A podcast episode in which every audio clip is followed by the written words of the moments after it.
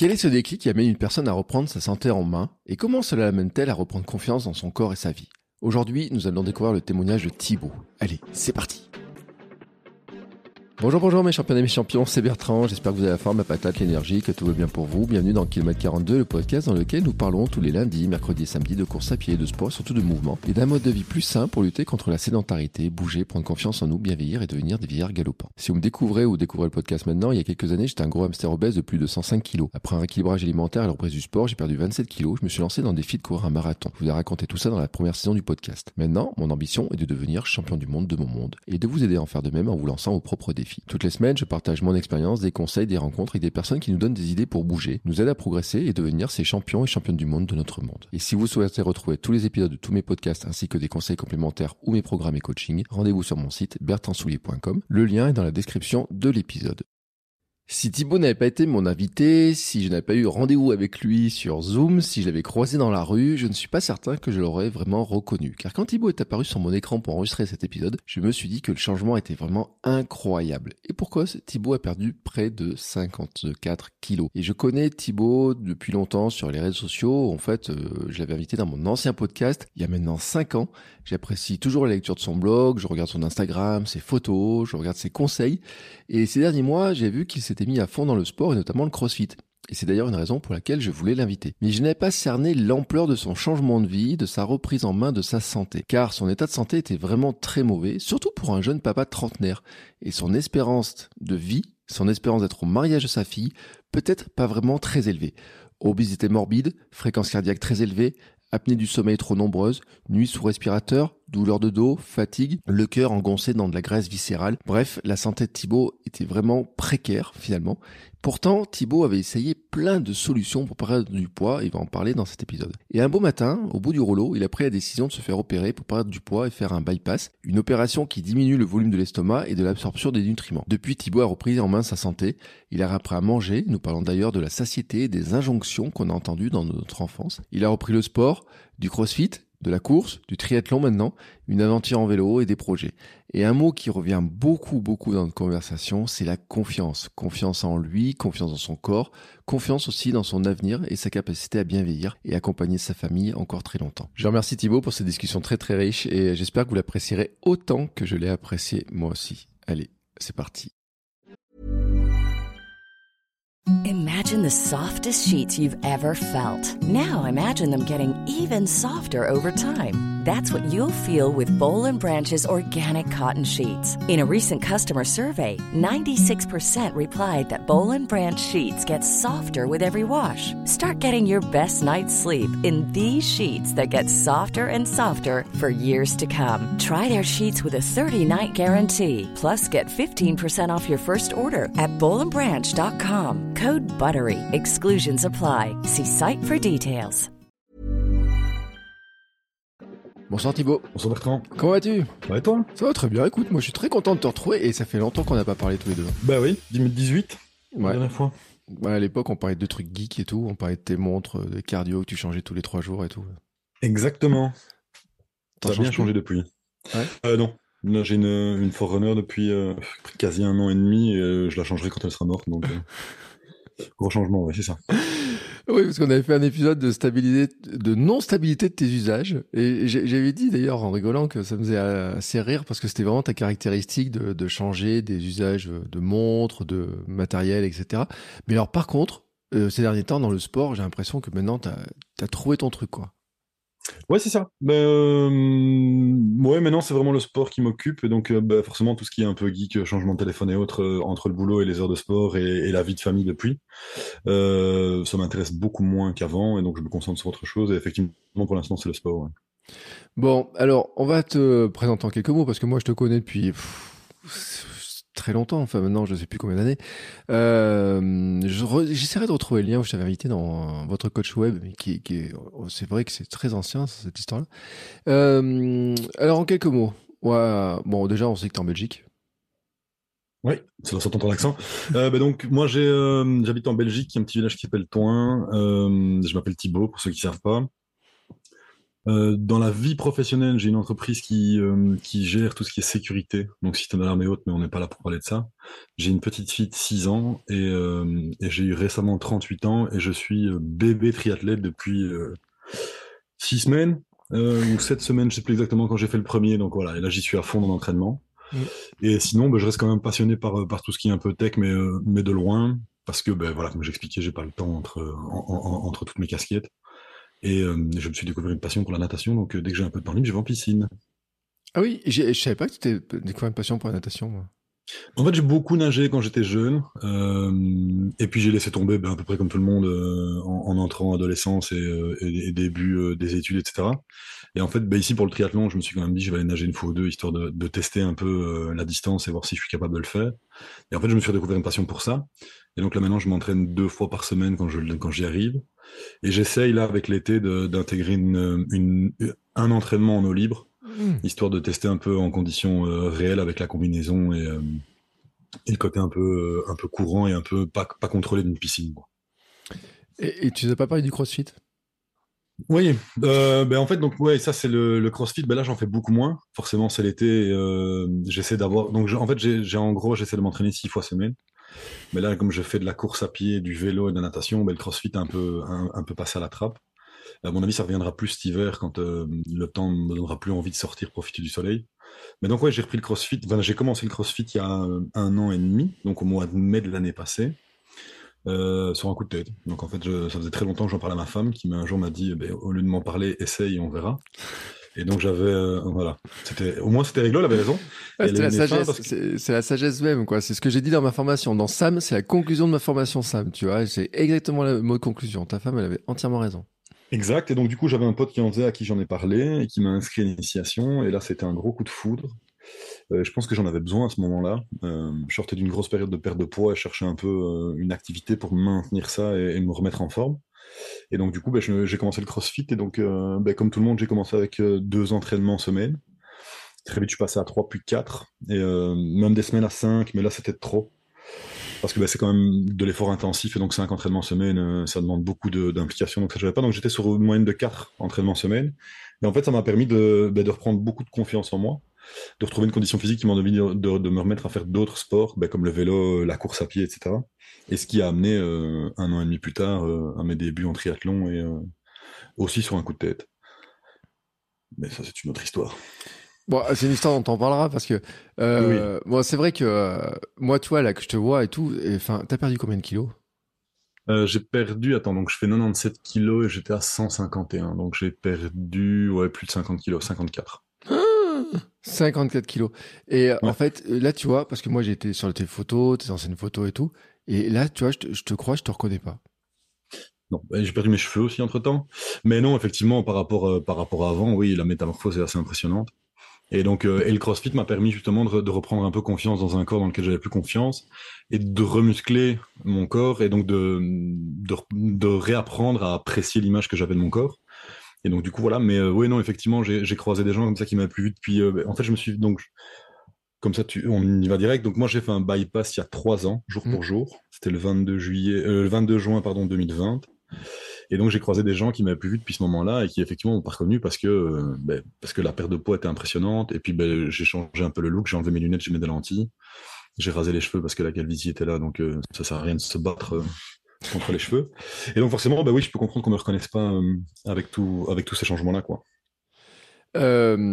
C'est, enfin, c'était quoi ta démarche en fait à un moment donné quand tu décides de faire cette euh, le bypass et compagnie C'est quoi Tu sais que t'en as marre C'est tu veux C'est un, oui, c'est ça, c'est trop. En fait, euh, donc j'ai essayé toutes les, voies euh, classiques, le régime, la surveillance, etc. Euh, je pense qu'il y a eu un gros mix de, j'avais beaucoup de boulot, je me lançais dans, dans, dans la reprise de la société familiale, donc j'avais énormément de boulot. Et donc je pense que beaucoup de stress à gérer, etc. Et donc j'ai jamais réussi à mettre des stratégies propres en place pour perdre du poids naturellement. Et un jour, je me suis levé un matin et euh, j'en avais trop. Je me suis dans le miroir et je dis ok là c'est trop. Puis ça devenait compliqué aussi pour ma santé parce qu'à ce moment-là, je dormais avec une CPAP. Je faisais une centaine d'apnées. euh, je crois que c'est à l'heure. Je sais plus exactement quelle est, mais c'était beaucoup de trop. Ouais. Oui, c'est ça. J'étais même censé ne pas pouvoir conduire tellement je faisais d'apnée. Donc, d'un point de vue santé, ça devenait compliqué. J'avais des pulsations cardiaques euh, qui frôlaient les 90, 90 pulses par minute euh, au repos. Et euh, dès que je montais un escalier, quoi, etc. Donc là, j'ai dit c'est tout, stop. Et donc c'est là que j'ai commencé à me renseigner pour euh, l'opération. Et euh, j'ai rencontré le chirurgien. J'avais donc il faut deux facteurs sur quatre de morbidité, ce qu'ils appellent. Non, j'en avais trois. Hmm. Donc surpoids, pas problème de cœur, mais un cœur qui avait du mal à, battre à cause de la graisse, et alors apnée du sommeil à répétition. Et donc ce qui fait que j'ai pu être opéré. Et, et très vite, j'ai perdu beaucoup de poids, et donc c'était assez agréable. Les premiers mois étaient un peu compliqués parce que tu dois tout réapprendre à manger. Enfin, les premiers mois, non, le premier mois, c'est très compliqué parce que tu manges rien. Mm. Euh, c'est très liquide, beaucoup de yaourt, etc. Et puis, tu dois commencer à réintégrer à peu près ton alimentation et donc réapprendre à manger. Et une des choses qui est la plus compliquée, euh, je trouve, dans nos générations, c'est d'apprendre à écouter sa faim mm. et de parfois s'arrêter euh, à la moitié de son assiette parce que ben, ton estomac n'a plus envie. Et ce qu'on nous a jamais appris, parce que moi j'ai toujours eu des parents qui m'ont dit que quand tout ce qu'on met dans son assiette, on le mange, on est faim ou pas. Et donc voilà, donc là j'ai dû réapprendre à, manger, etc. Euh, et, en fait, petit à petit, découvrir un peu les, les, aléas du bypass, parce que c'est toujours un peu la question, c'est de savoir ce qui, ce qui va passer, mm. ce qui va pouvoir être digéré, etc. Et euh, donc on découvrait un peu mon alimentation, et au final, trois ans plus tard, euh, à part quelques aliments qui ne passent vraiment pas, j'ai une alimentation tout à fait correcte. Je peux manger tout, je peux boire de tout, j'ai pas de, enfin boire de tout, non. tout ce qui est trop sucré, ça va être compliqué à gérer. Mais je veux dire dans l'ensemble, je ne prive de rien, à part de certains aliments bien précis qui, eux, euh, ne, sont plus tolérés par mon corps, mais pour le reste, euh, rien, de, rien de bloquant. Quand je dis aliments bien précis, c'est euh, la glace. La crème glacée, ça, c'est une catastrophe, ça ne ah, passe plus du tout. Ouais, parce que très sucré, c'est du lait, donc c'est très compliqué à digérer. D'accord. Mais par contre, un sorbet, ça va passer parce que là, c'est plus de l'eau que du lait, donc mon mm. corps va plus, plus facilement digérer. Et alors, tout ce qui va être très gras, très sucré, pardon, Là, j'ai beaucoup de mal à le digérer. Donc, tout ce qui va être boisson sucrée, euh, le coca ou autre, ça, c'est très compliqué à gérer. Euh, et alors, tout ce qui va être euh, sucrerie euh, en grande quantité, c'est par exemple manger un sneaker, c'est impossible. D'accord. Parce que parce que c'est trop de sucre d'un coup, et donc ça, ça passera pas. Maintenant, si je le fractionne en plusieurs en plusieurs morceaux, ça, ça va aller. Mais un sneakers d'un coup, ça, ça passera pas. Et donc, c'est des petites choses qu'on apprend, mais au final, je veux dire, par rapport au gain et au confort que j'ai, par rapport à ma perte de poids, la reprise du sport, etc., je veux dire, c'est des petits détails qui font avec. Il y a, j'ai pas de grosses privations, j'ai pas de gros interdits. Euh, je dois faire un peu gaffe avec le pain, mais je peux en manger. Enfin, c'est juste un peu de surveillance et du rééquilibrage, donc c'est rien de très compliqué à gérer au quotidien. J'ai pas de gros problèmes, euh, de gros problèmes d'alimentation et j'ai pas de problème de santé non plus parce que je fais une prise de sang assez régulièrement en termes de compléments vitaminés. Surtout que maintenant je fais beaucoup de sport, donc je veux être sûr que tout se passe bien. Et j'ai fait la dernière il y a deux mois et elle est bonne, donc euh, donc tout se passe bien, quoi. Mais alors, moi, il y a un truc, tu vois, c'est que. Enfin, tu m'as dit, là, tu as 38 ans.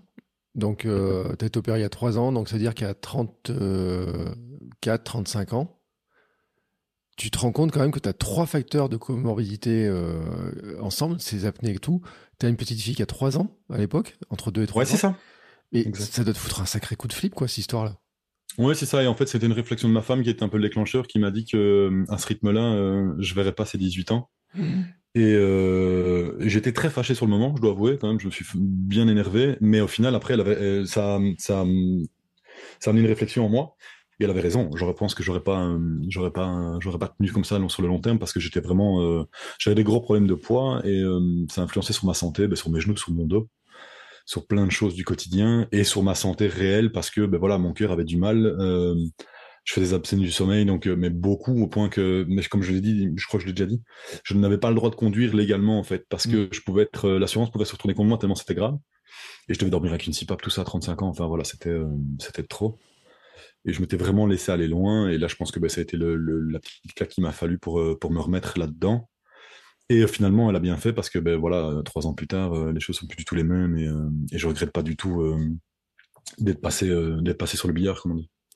Mais tu sais, c'est euh, moi j'aime beaucoup Rich Roll. Et Rich Roll, dans sa biographie, il le dit. Alors lui, il est passé par un régime euh, euh, conventionnel, etc. Mais qu'il a, il a, il a, eu ce même constat en se disant un jour, il va voir, il essaie d'aller voir sa fille qui a 2-3 ans, et il se rend compte qu'il dit Je serai pas son mariage.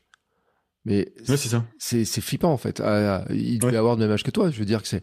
Parce que tu me dis, en plus, tu dors, tu fais des apnées du sommeil et tout, alors que, tu vois, moi, dans ma famille, j'ai des gens qui ont 65 ans, 70 ans, qui font des apnées du sommeil, qui sont, qui sont équipés pour ça et tout.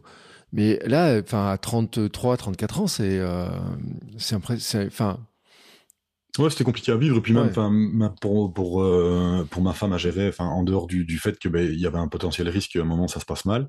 Mm. Ben, elle dormait avec quelqu'un qui dormait. Enfin, tu, je sais pas si t'as déjà vu une CPAP ou entendu, ça souffle, ça respire, c'est pas agréable. Ben, il y avait rien d'agréable, quoi. Je prenais ma fille à bras, euh, je respirais, ben, j'étais directement, ça comme j'avais une fréquence cardiaque au repos qui frôlait les 90. Bah, dès qu'on faisait un peu d'exercice ou quoi, enfin d'exercice, dès qu'on allait promener ou que je la prenais sur mes épaules ou autre, boum, le cardio montait, donc j'étais déjà essoufflé. Et, euh, et donc c'était compliqué à gérer, quoi. Et inquiétant parce que je pense que oui, ça aurait pu, euh, pu sur le long terme me, me, me filer des gros problèmes de santé et, euh, et, on aurait très bien pu, enfin des problèmes cardio, cardiaques, pardon, sur le long terme, quoi. Ouais. Et il faut le dire parce que pour ceux qui s'en rendent pas compte, hein, ces histoires de fréquences cardiaques euh, qui sont élevées et tout, c'est vraiment un signe de mauvaise santé. Et quand mm. on a une fréquence cardiaque, alors là, euh, ta fréquence cardiaque au repos, j'imagine que maintenant elle est euh, super basse, quoi. Ici, elle est en 56, 57 selon les jours, ouais. Ouais. Donc oui, forcément, j'ai perdu. ouais, c'est ça. C'est plus cool, quoi. Le médecin, quand il te voit, il doit dire. Ça va mieux, non? Oui, c'est ça. Et là, par exemple, bah, ici, je, je, sors du, du vélo, j'ai fait un entraînement sur le rouleau. Et euh, bah, je fais une heure et demie de rouleau et je suis à 135 pulsations. Mm. Alors que je donne quand même pas mal. Donc ce que j'aurais fait, euh, enfin c'était mes pulsations euh, rien qu'en allant promener au coin de la rue en revenant, quoi. Donc mm. ouais, les choses sont pas du tout les mêmes. Ouais. ouais moi je sais que mon médecin quand je me suis mis à courir, m'a dit que ma fréquence cardiaque baissait, m'a dit c'est cool, ça se, voit que, ça se voit que vous courez, vous faites du sport et que ça a repris. Et c'est vraiment un indicateur, pour ceux qui ne savent pas, hein, c'est vraiment un indicateur qui est important euh, de santé hein, quand, le, euh, quand on a ces... Puis la variabilité aussi qui est plus importante, puis, parce que le crossfit, c'est quand même vachement demandeur, euh, en plus sur... Enfin, pour ce, enfin, moi, j'ai fait une séance de crossfit, j'en suis sorti, mais totalement lessivé, quoi. Mais en fait, c'est un effort qui est complètement différent de ce que toi, tu as l'habitude de faire et de ce que moi, maintenant, je fais aussi. C'est-à-dire que toi, tu as l'habitude de faire des sports d'endurance, tu vas avoir une fréquence cardiaque plus ou moins équivalente une fois que tu es à ton rythme et que tu vas tenir très longtemps. Et en fait, le crossfit, la grosse différence, c'est que c'est beaucoup plus court en termes de durée, mais par contre, on va monter dans des intensités qui sont beaucoup plus folles. C'est-à-dire que, par exemple, mettons en course à pied, tu vas t'échauffer un peu, puis tu vas être en zone 3, limite zone 4 pendant toute la durée de ton effort. Que mm. moi, en fait, au CrossFit, ben, on va passer de la zone 2 ou 3 à la zone limite 5, redescendre, remonter, redescendre, remonter, redescendre, mais cet effort est, groupé sur 20 minutes, 25 mm. minutes. Tu vas jamais faire des tu vas jamais faire cet effort-là. En tout cas, à mon niveau, sur une heure, une heure et demie, les, pros peuvent gérer, etc. Mais moi, c'était généralement, on travaille sur un boîte d'une demi-heure, 35 minutes, grand maximum, mais à haute intensité. Mm. Ce qui finalement revient avec du, à du hit, en fait. Finalement, c'est les bénéfices du hit. Exactement, c'est le même concept, à part que les disciplines sont pas les mêmes et qu'on mixe différents sports, mais je veux dire, c'est le concept de l'entraînement à intensité, c'est-à-dire que tu vas avoir une partie, donc en général, un watt, c'est une heure, tu vas avoir une partie échauffement, comme ça on se met un peu dans l'ambiance, puis on va travailler ce qu'ils appelaient un skill, donc c'est généralement c'est un mouvement d'altéro de gymnastique, mm. et puis tu vas avoir un watt de 25-30 minutes. en fait, là, le but du jeu, c'est d'aller chercher de la haute intensité, se mettre dans le mal, entre guillemets, pendant 20 minutes, monter très fort et de redescendre très fort et de gérer ça. Mais c'est du 8, ouais, c'est ça. À part que les exercices sont pas les mêmes, mais c'est le même concept, quoi. Ouais. Moi, je sais que le 8 avait fait beaucoup, beaucoup de bien sur ma remise en forme. J'en avais parlé beaucoup avec mon coach à l'époque, qui m'a dit, mais effectivement, il me dit pour la remise en forme, pour le, pour reprendre cette variabilité cardiaque, hein, de monter, de descendre, etc. Il m'a dit, c'est vraiment ça, c'est vraiment très efficace. Et je sais que ça me manque, tu vois. Et pour ceux qui le, le disent, parce que je, le dis souvent, je dis euh, du 8, quand on fait tout seul dans ton coin, tu pousses jamais vraiment. Et je pense que le crossfit, c'est un peu pareil. C'est-à-dire que ça t'oblige à pousser parce que tu as l'ambiance, tu as les autres, tu as l'ambiance de la salle, tu as les exercices, etc. Quoi. Ouais, c'est ça. Et puis tu vas avoir toujours un coach qui va venir un peu te, motiver, etc. Et puis tu as, ouais, l'effet de groupe. Mais c'est comme le, moi, je, le, vélo. Le vélo tout seul dans la rue, c'est sympa. Maintenant, dès que tu vas monter avec euh, un groupe, avec des gens qui vont être un poil plus fort que toi, ou équivalence, qui vont pousser un peu, ben, tu vas avoir cet engouement de groupe qui fait que tu vas te dépasser que si tu es tout seul, bah, tu as tendance à être un peu plus un peu plus pépère. Et le CrossFit, c'est ça. Après, j'ai fait j'ai fait quelques entraînements tout seul pour pour cibler euh, des mouvements bien précis ou travailler de la technique. Mais quand tu veux monter en intensité, c'est beaucoup plus gai de le faire en groupe. Et, euh, et je fais un peu de renfort à la maison ici pour l'instant, euh, en gardant les exercices CrossFit que j'aime bien, parce que j'ai un peu de matos à la maison mais c'est quand même pas la même ambiance, quoi. Alors, pour l'instant, c'est totalement acceptable parce que j'ai plein d'autres activités mm. pour l'été, mais c'est sûr qu'une fois que l'hiver va revenir et que je vais réduire un peu le volume en course à pied et en vélo, je vais retourner à la salle parce que, parce que ça reste, ça reste très gai, quoi. Et puis, ça reste le sport qui m'a remis le pied à l'étrier, et donc ça restera euh, toujours un de mes sports, un de mes sports favoris, quoi. Alors, vu de l'extérieur, quand même, il y a quand même beaucoup de gens qui trouvent que c'est un poil, Alors, violent, on sert au sens, euh, mais on, vient de le dire, un cardio qui monte très haut, il y a des. Puis il y a l'haltérophilie qui fait peur aussi euh, dans certains cas et tout. Euh, toi, tu étais débutant complet, donc c'est très progressif quand même, faut le dire. Oui, en fait, le problème que tu vas avoir, c'est que les gens ont une vision du crossfit de ce qu'ils voient sur Instagram. C'est-à-dire qu'on voit des gars ou, des femmes qui sont ultra musclés, qui vont chercher des barres ultra lourdes, euh, mais tu te pointes pas dans un WOD de CrossFit pour la première fois en, espérant faire un deadlift à 100 kg, ça marchera pas comme ça. Et en fait, c'est ce qu'ils t'apprennent, c'est que tu vas commencer très léger pour travailler la technique proprement, et en fait, plus ta condition physique et plus ta force augmente, ben, plus tu vas aller chercher tes barres, et c'est à toi de te connaître. Et évidemment, après, c'est à toi de te connaître et à maîtriser l'ego parce qu'il y a un moment, ben, tu te dis, je suis pas à 5 kilos près. Enfin, tu vois, si tu as 5 kilos des 100 kilos, tu te dis, je vais le tenter. En fait, finalement, non, c'est peut-être pas le bon jour. Peut-être faire d'autres exercices, etc. Mais tu vas commencer avec des barres, euh, avec des barres légères. Moi, j'ai commencé mes tout premiers exercices d'haltérophilie, c'était avec une barre à vide de 10 kilos. Mm parce qu'il fallait apprendre à maîtriser la barre, il fallait apprendre à renforcer les muscles, à, bien se positionner, à pas se blesser, etc. Surtout que moi, quand j'ai commencé le CrossFit, j'avais beaucoup d'antécédents de problèmes de dos à cause du surpoids. Donc, il fallait renforcer toute la sonde abdominale. Et donc, je pouvais pas arriver euh, comme un sauvage et faire un deadlift à, à, 100 kg. Je me serais claqué le dos instantanément. Et en fait, petit à petit, ben, j'ai commencé à mettre du poids sur la barre. Puis quand j'ai commencé à, réussir à soulever plus de 25 kg, ben, j'ai pris une barre de 20 kg, ce qui est une barre homme euh, réglementaire. Puis j'ai commencé à mettre du poids pour arriver progressivement un deadlift à 135 kg, mais ça s'est fait en un an, en un an et demi, quoi. Ouais, donc pour ceux qui se posent la question, tu es passé d'une barre à 10 à vide, qui faisait 10 kg toute seule, ouais. à 130. C'est ça, ouais. Mais c'est juste, enfin, entre guillemets, c'est ça reste impressionnant sur les chiffres, mais je veux dire, c'est juste du travail parce que de base, la force, j'avais plus de force que pour soulever 10 kilos. Mm. C'est juste que je voulais faire ça proprement et bien maîtriser ma technique pour bien bloquer mon dos, faire attention à, ma position avant d'aller charger. J'aurais pu, je pense, aller chercher une barre à 70-80 kilos du premier coup, mais ça n'aurait pas été, euh, ça n'aurait pas été techniquement propre. J'aurais pris un risque de me blesser, etc. Et donc ça, je voulais pas. Et donc en fait, ben, si tu appliques un peu cette règle-là, mais je pense que c'est pour tous les sports c'est comme le gars qui commence à courir et qui décide de faire 5 km à stock, euh, il a une chance sur 10 de finir avec une blessure ou de ne peut jamais plus recommencer parce que ce sera la pire expérience de sa vie. Et en fait, une fois que tu maîtrises ta technique et que tu prends confiance en toi, ben là, progressivement, les, les efforts se font assez rapidement. Et si tu prends mes... Enfin, je les ai pas sous la main, mais je notais toutes mes évolutions. Si tu prends l'évolution de mes barres en altéro, ben, tu te rends compte qu'en fait, d'une semaine à l'autre, elles montent de 25, 30 kilos parce que la force était là, mm. la technique est là et la confiance est là, donc tu montes assez rapidement. Juste qu'à atteindre un, stade où ben là tu vas avoir un blocage et là ça demande beaucoup plus d'entraînement et de travail si tu veux vraiment aller chercher des charges lourdes. Euh, donc là c'est la partie haltérophilie. Donc bon pour ceux qui, ça, qui ça fait peur faut se rassurer euh, là-dessus hein. Ouais ouais. Bon. Euh, bon après il y a des trucs aussi il y a quand même beaucoup d'exercices c'est très varié quand même hein, le crossfit hein.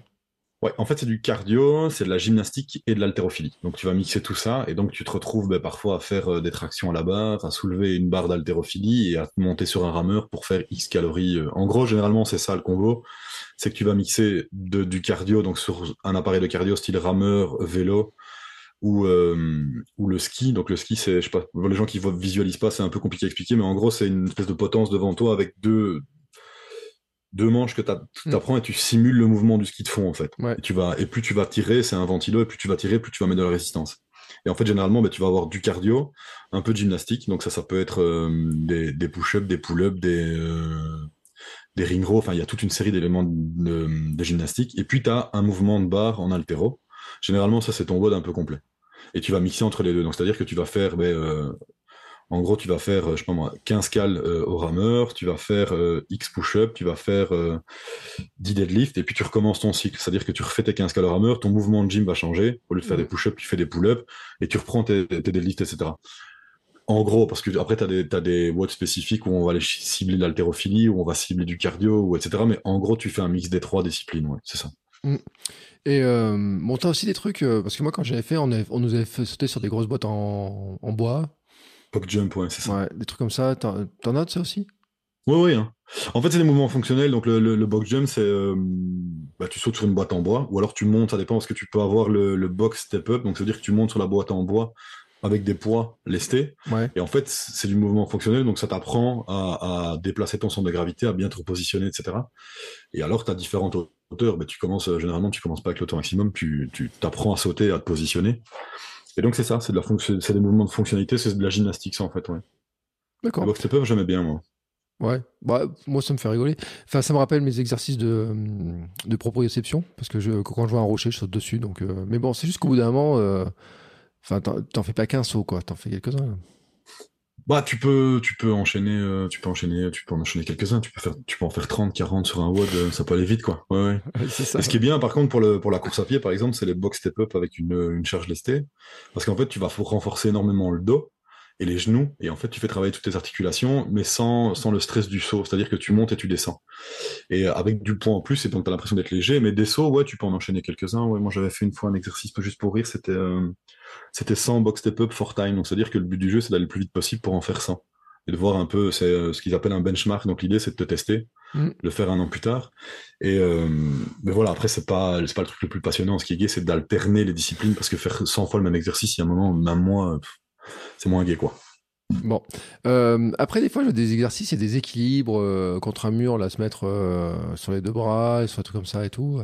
Ouais, ça, c'est l'exercice. C'est l'exercice le plus compliqué pour moi, c'est la gymnastique, parce que ça demande énormément de coordination. Et effectivement, l'exercice dont tu parles, c'est le, le, instant push-up. Donc, en gros, c'est mm. un pompage, mais en équilibre sur un mur. Et ça, c'est très compliqué parce que ben, ça demande une énorme confiance en soi pour se mettre déjà dans la position. Et puis, il faut descendre sur les bras, donc ça demande beaucoup de force et de coordination. Et, euh, et ça, j'en ai fait, je sais les faire, enfin, je sais les faire. Je sais en faire un ou deux, mais je sais pas les enchaîner, quoi. Donc, je vais pas t'en faire 20 de suite, mais si tu m'en demandes un, je sais en faire un.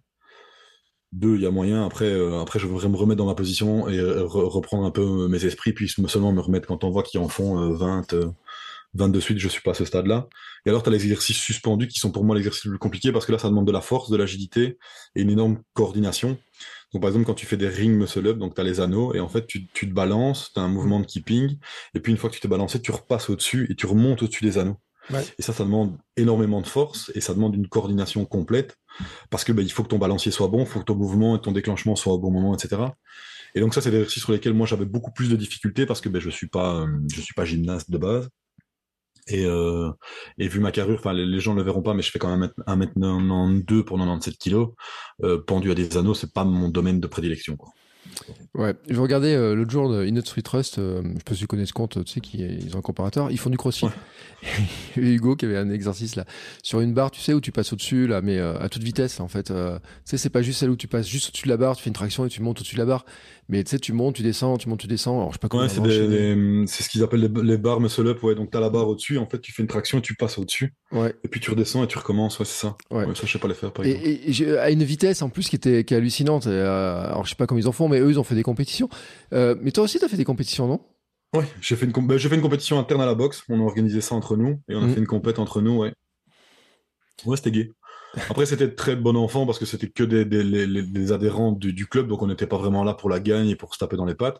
C'était plus pour un event, un event communautaire, mais c'était assez chouette de, de se mettre en, mode euh, compétition. C'est-à-dire que tu fais ton vote de toi-même en disant, OK, ben, je le fais pour me dépasser moi-même.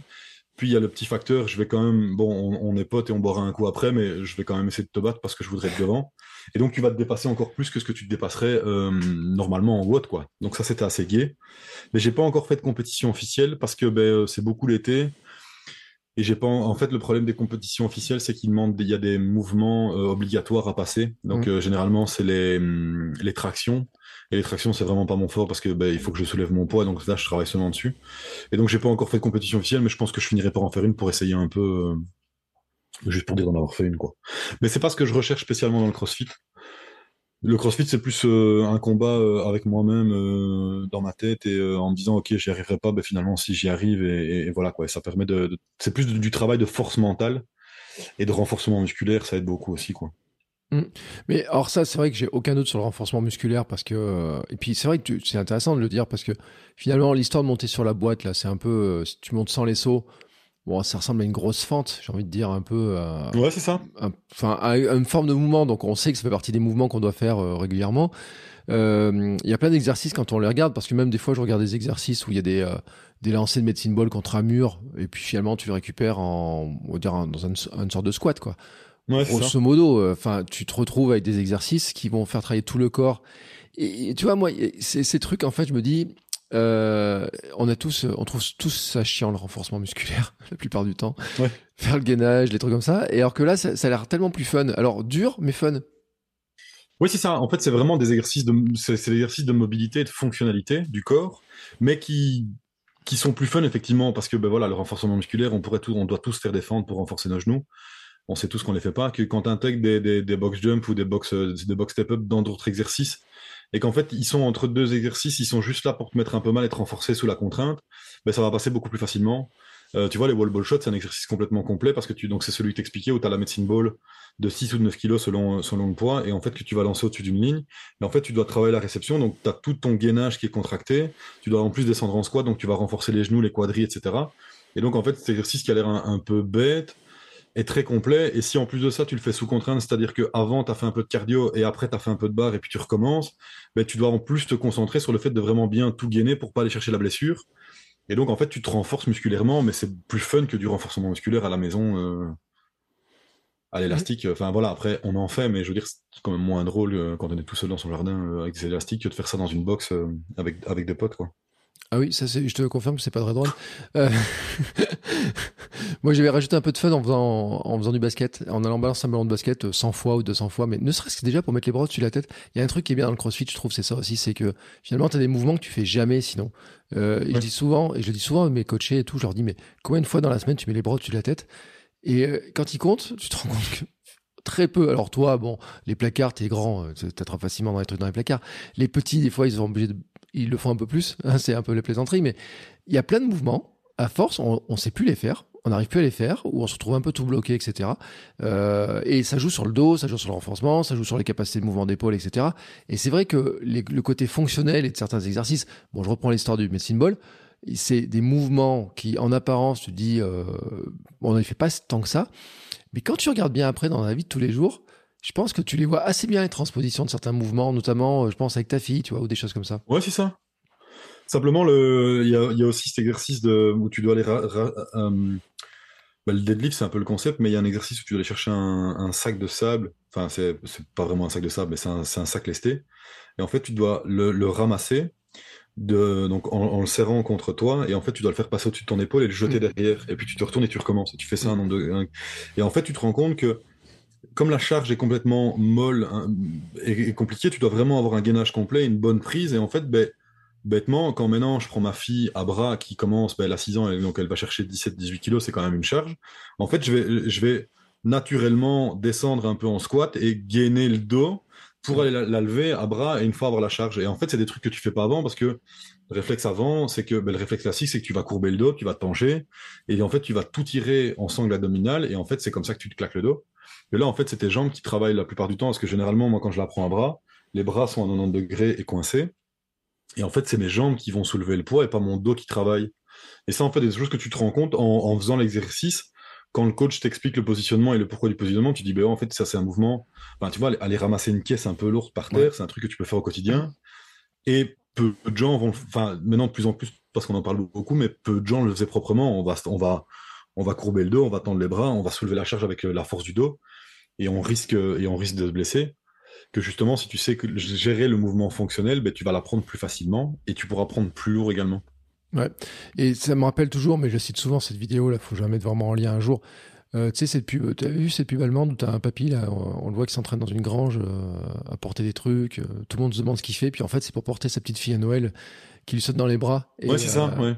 et sur Instagram, l'autre jour, je suis tombé sur un compte euh, j'ai partagé une vidéo sur, euh, du compte sur, euh, sur mon compte Insta parce que qui montrait justement des exercices de musculation avec des personnes qui ont 70 ans, tu vois, des choses comme ça, et qui montrait qu'en fait la transposition mais exacte du mouvement, euh, justement attraper dans un truc dans un placard, porter quelqu'un, porter ses courses.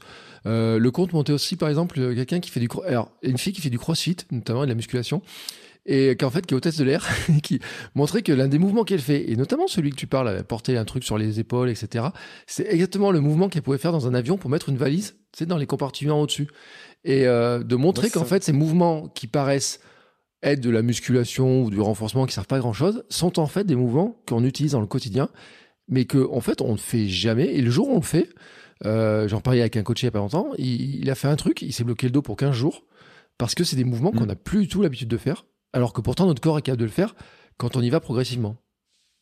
Exactement. Et le plus bel exemple, c'est que par exemple, donc avant mon opération, euh, j'étais bloqué du dos euh, à, à la grosse louche tous les trimestres. La dernière fois que je me suis bloqué du dos, j'ai dû faire une infiltration tellement j'étais bloqué.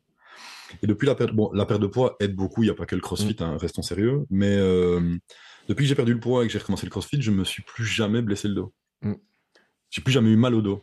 Enfin, si j'ai parfois une douleur, si je fais une longue sortie vélo ou une course à pied un peu où, je suis un peu fatigué, je vais plus attaquer du talon que de l'avant du pied, je vais sentir une petite douleur, mais je veux dire un peu d'étirement, un peu d'exercice, le lendemain c'est passé à autre chose quoi.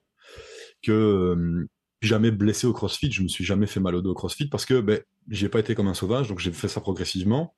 Mais la position et le, positionnement du corps est très important. Et du coup, ben, ça fait trois ans, ouais, trois ans que je n'ai plus jamais eu mal au dos, quoi. Ce qui était assez chronique avant. Ouais, Comment bah ça hein. fonctionne. Bon, après, comme je dis, il y a le crossfit qui aide, mais la perte de poids aide aussi. Je pense que je n'aurai pas les mêmes résultats en ayant 54 euh, kilos de plus, euh, même avec le crossfit. Quoi. Enfin, je suis pas sûr que je ferai un watt de crossfit avec 54 C'est ce que j'allais te dire, parce que faire du crossfit euh, avec ce poids en plus, déjà qu'être traction à 90 kilos, c'est compliqué à faire. Alors, si tu en rajoutes 60 kilos de plus.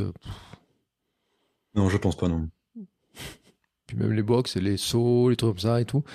Euh, enfin, c'est vrai que parce que moi je vois tout ça, plein de discours quand même sur le, body positif, sur le là-dessus, il faut accepter le poids et tout. Mais quand même, quand tu as perdu autant de poids, tu, tu, te rends compte quand même que euh, c'est plus la même vie, quoi. Non, c'est clair. Non, non, et pour rien au monde, je voudrais euh, revenir au poids que j'avais avant. Alors, je pense que il faut accepter toutes les morphologies, ça, je suis assez d'accord. Après, c'est une acceptation vis-à-vis de soi-même. Moi, j'acceptais pas mon corps à l'époque, j'en voulais plus entre guillemets, et, euh, et je regrette pas du tout ma décision. Maintenant, chacun fait ses choix. C'est mon choix à moi. Je l'assume, mais c'est clair que plus jamais je voudrais revenir à cette situation-là. Je suis beaucoup plus mobile, je suis beaucoup plus en forme, j'ai beaucoup plus confiance. Parce que mine de rien, on est quand même dans, une société euh, ben, où l'apparence joue pas mal, et le fait de simplement apprécier son apparence et d'avoir confiance en soi, ben, ça aide à avoir confiance en soi vis-à-vis des autres, quoi. Et donc non, je voudrais pas revenir en arrière, ça c'est clair et net. Et puis il y a plein de trucs que je fais maintenant que je pourrais pas faire avec le. Enfin, si peut-être bien que je pourrais les faire, mais dans pas les bonnes conditions et pas forcément. Euh, moi, je me souviens qu'avant, donc avant l'opération, j'avais déjà essayé plusieurs fois de me remettre à la course à pied avec des fameux programmes, euh, les, les, programmes euh, coach to 5K, tu vois, où tu apprends. Mm. Et en fait, je sais que ben, j'avais beaucoup de douleurs au genou ben, parce que ben, y avait, il y avait le poids à porter, problème de dos, etc. Donc, j'ai jamais réussi à aller au bout d'un truc. Et là, maintenant, trois ans après l'opération, euh, ben, j'ai été chercher un, 5 km en moins de 26 minutes, quoi. Mm.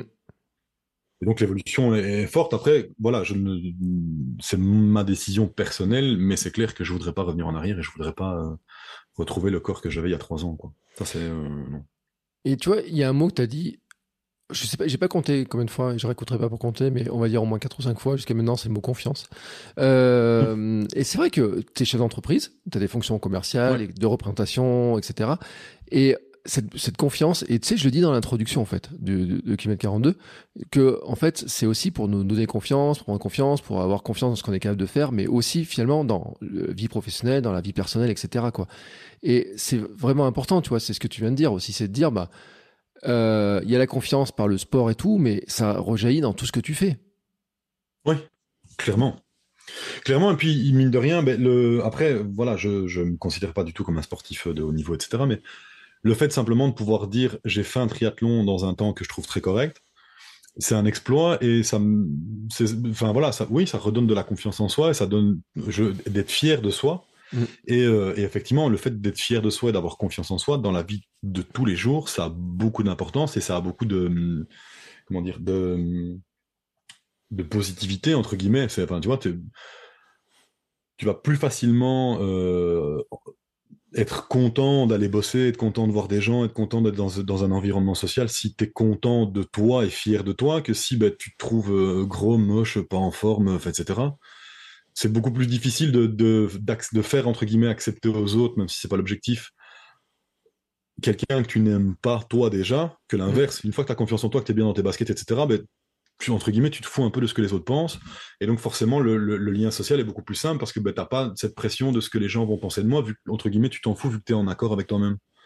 Et donc, c'est beaucoup plus gai. Et moi, je, le vois même dans, mon quotidien et au boulot. Le, ben déjà, j'ai repris du plaisir à m'habiller. Ça, mine de rien, euh, mm. quand c'est quand même agréable.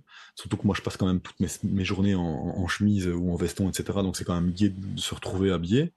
et même ma prise de parole en public, j'ai pas que j'ai, ouais, si, j'ai plus confiance en moi. Enfin, euh, c'est vrai que c'est le, le, mot-clé de ce podcast, mais euh, c'est beaucoup plus simple pour moi de prendre la parole en public maintenant qu'avant. Parce que ben, toute la partie acceptation n'est plus là. Je suis content de mon corps, je l'assume. Bah, alors après, c'est à moi, ce problème-là éliminé. J'ai juste à me concentrer sur ce que je vais dire et pas de raconter de bêtises. Mais je veux dire, c'est beaucoup plus simple de prendre la parole en public maintenant qu'avant. Mm. Mais ça, je le, je le conçois vraiment. Et puis, euh, c'est vrai que en plus, euh, tu le dis, euh, prendre plaisir à t'habiller, pouvoir t'habiller, bah, j'ai envie de dire comme tu veux, beaucoup plus facilement aussi. Oui. Parce que bah, les chemises que j'avais avant l'opération étaient en 4XL et maintenant je suis en XL, 2XL selon les marques, mais ouais, j'ai perdu 3X quoi. Donc forcément, tu, bah, je rentre dans n'importe quel magasin, je trouve une chemise à ma taille ou un pantalon à ma taille, donc c'est sûr que c'est beaucoup plus agréable quoi qu'avant il fallait déjà dans certains magasins et puis quand tu dois acheter une chemise en 4 XL euh, pour Lego euh, c'est pas terrible quoi mm. en tout cas mon ressenti à moi c'est que c'était quand même pas terrible ouais non mais après c'est euh, c'est je le comprends très bien effectivement et le pour finir sur cette histoire de confiance le tu tu tu, l'as ressenti aussi sur enfin la confiance dans ta capacité ben tu vois par exemple à bien vieillir? Parce que franchement tu dois avoir beaucoup plus confiance aussi sur le fait que on parlait tout à l'heure de l'histoire d'être marié de ta fille, par exemple. Mais mhm. ça aussi, ça doit te tranquilliser quand même, parce que tu devais avoir une anxiété, enfin à un moment donné, non, de, de ce qui pouvait se passer. Ouais, clairement. Et en plus, ben, pour euh, accentuer l'histoire, c'est que ben, avant j'étais fumeur, maintenant je le suis plus. Donc ben voilà, forcément, euh, ouais, j'étais gros fumeur, etc. En plus, hein, histoire d'être en surpoids, etc. Je, je, cumulais un petit peu toutes les tares. Et là, du coup, ça va faire un an, un petit peu moins d'un an que j'ai arrêté de fumer. Bah, avec la reprise du sport, en fait, je me suis dit, voilà, je, je fais attention à ce que je mange, je refais du sport quatre fois semaine. Enfin, c'est con de continuer à fumer, donc j'ai arrêté de fumer. Et donc, forcément, évidemment, mais ma santé va beaucoup mieux. Et donc, après, on n'est pas à l'abri de, de pépins de santé, même si on est très sportif. Mais voilà, le, je suis beaucoup plus confiant maintenant euh, à voir le mariage de ma fille et, à vieillir tranquillement que, que, que je pouvais l'être avant, quoi. Mm. Mais non, voilà, on n'est pas à l'abri d'une mauvaise surprise, mais a priori, j'ai plus de chance euh, maintenant que ce que je pouvais en avoir avant. Bon, déjà, tu es plus sous respirateur la nuit? Non, non, j'ai plus de CPAP du tout, je ronfle plus du tout, je fais plus d'apnée de sommeil. Et, euh, et mes prises de sang sont super bonnes. Donc ouais, non, on, peut dire que je suis en bonne santé, ouais. Ouais, ce qui est une, grande victoire, euh, parce que c'est vrai que t'as que 38 ans, hein, euh, ça fait un vieux papy quand je parle de ça, mais moi j'en ai 47 bientôt. Euh, mais c'est vrai de se dire, euh, quand t'as pas 40 ans et que t'es dans cet état de santé, ça, devait mettre un coup au moral, et dire, bon là c'était le bon moment pour remettre se remettre dans le bon sens, et puis derrière, ça t'ouvre des, des, trucs sportifs parce que euh, moi, je regarde un peu ce que tu fais. On a parlé de triathlon. T'as pas parlé de vélo encore. On va parler de vélo après.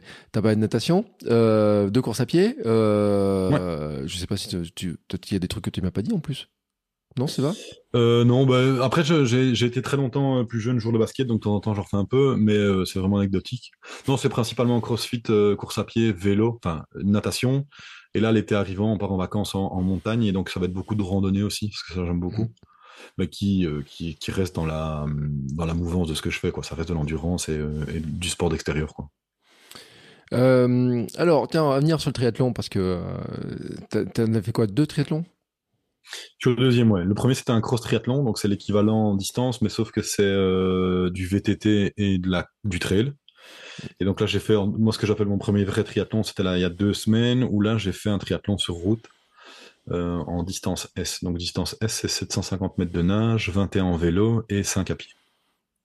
C'est le euh, plus petit des triathlons. Tu t'es mis un peu au. Enfin, moi j'ai écouté l'épisode de podcast où tu parlais de ton, ton triathlon cross. Euh, avec tes aventures en gravel, terrain technique, etc. Ouais, c'est ça. Mais donc en fait, ouais, le, premier c'était vraiment un coup de tête. En fait, donc j'ai repris le, gravel, le vélo, le, parce que le concept de partir à l'aventure en vélo me, me tente pas mal. Et donc le gravel permet ça. Et donc en, gardant un peu de course à pied, parce que la course à pied me permettait de faire un peu de cardio, mm. en prenant un peu l'air par rapport au crossfit. Et donc je faisais un peu les deux.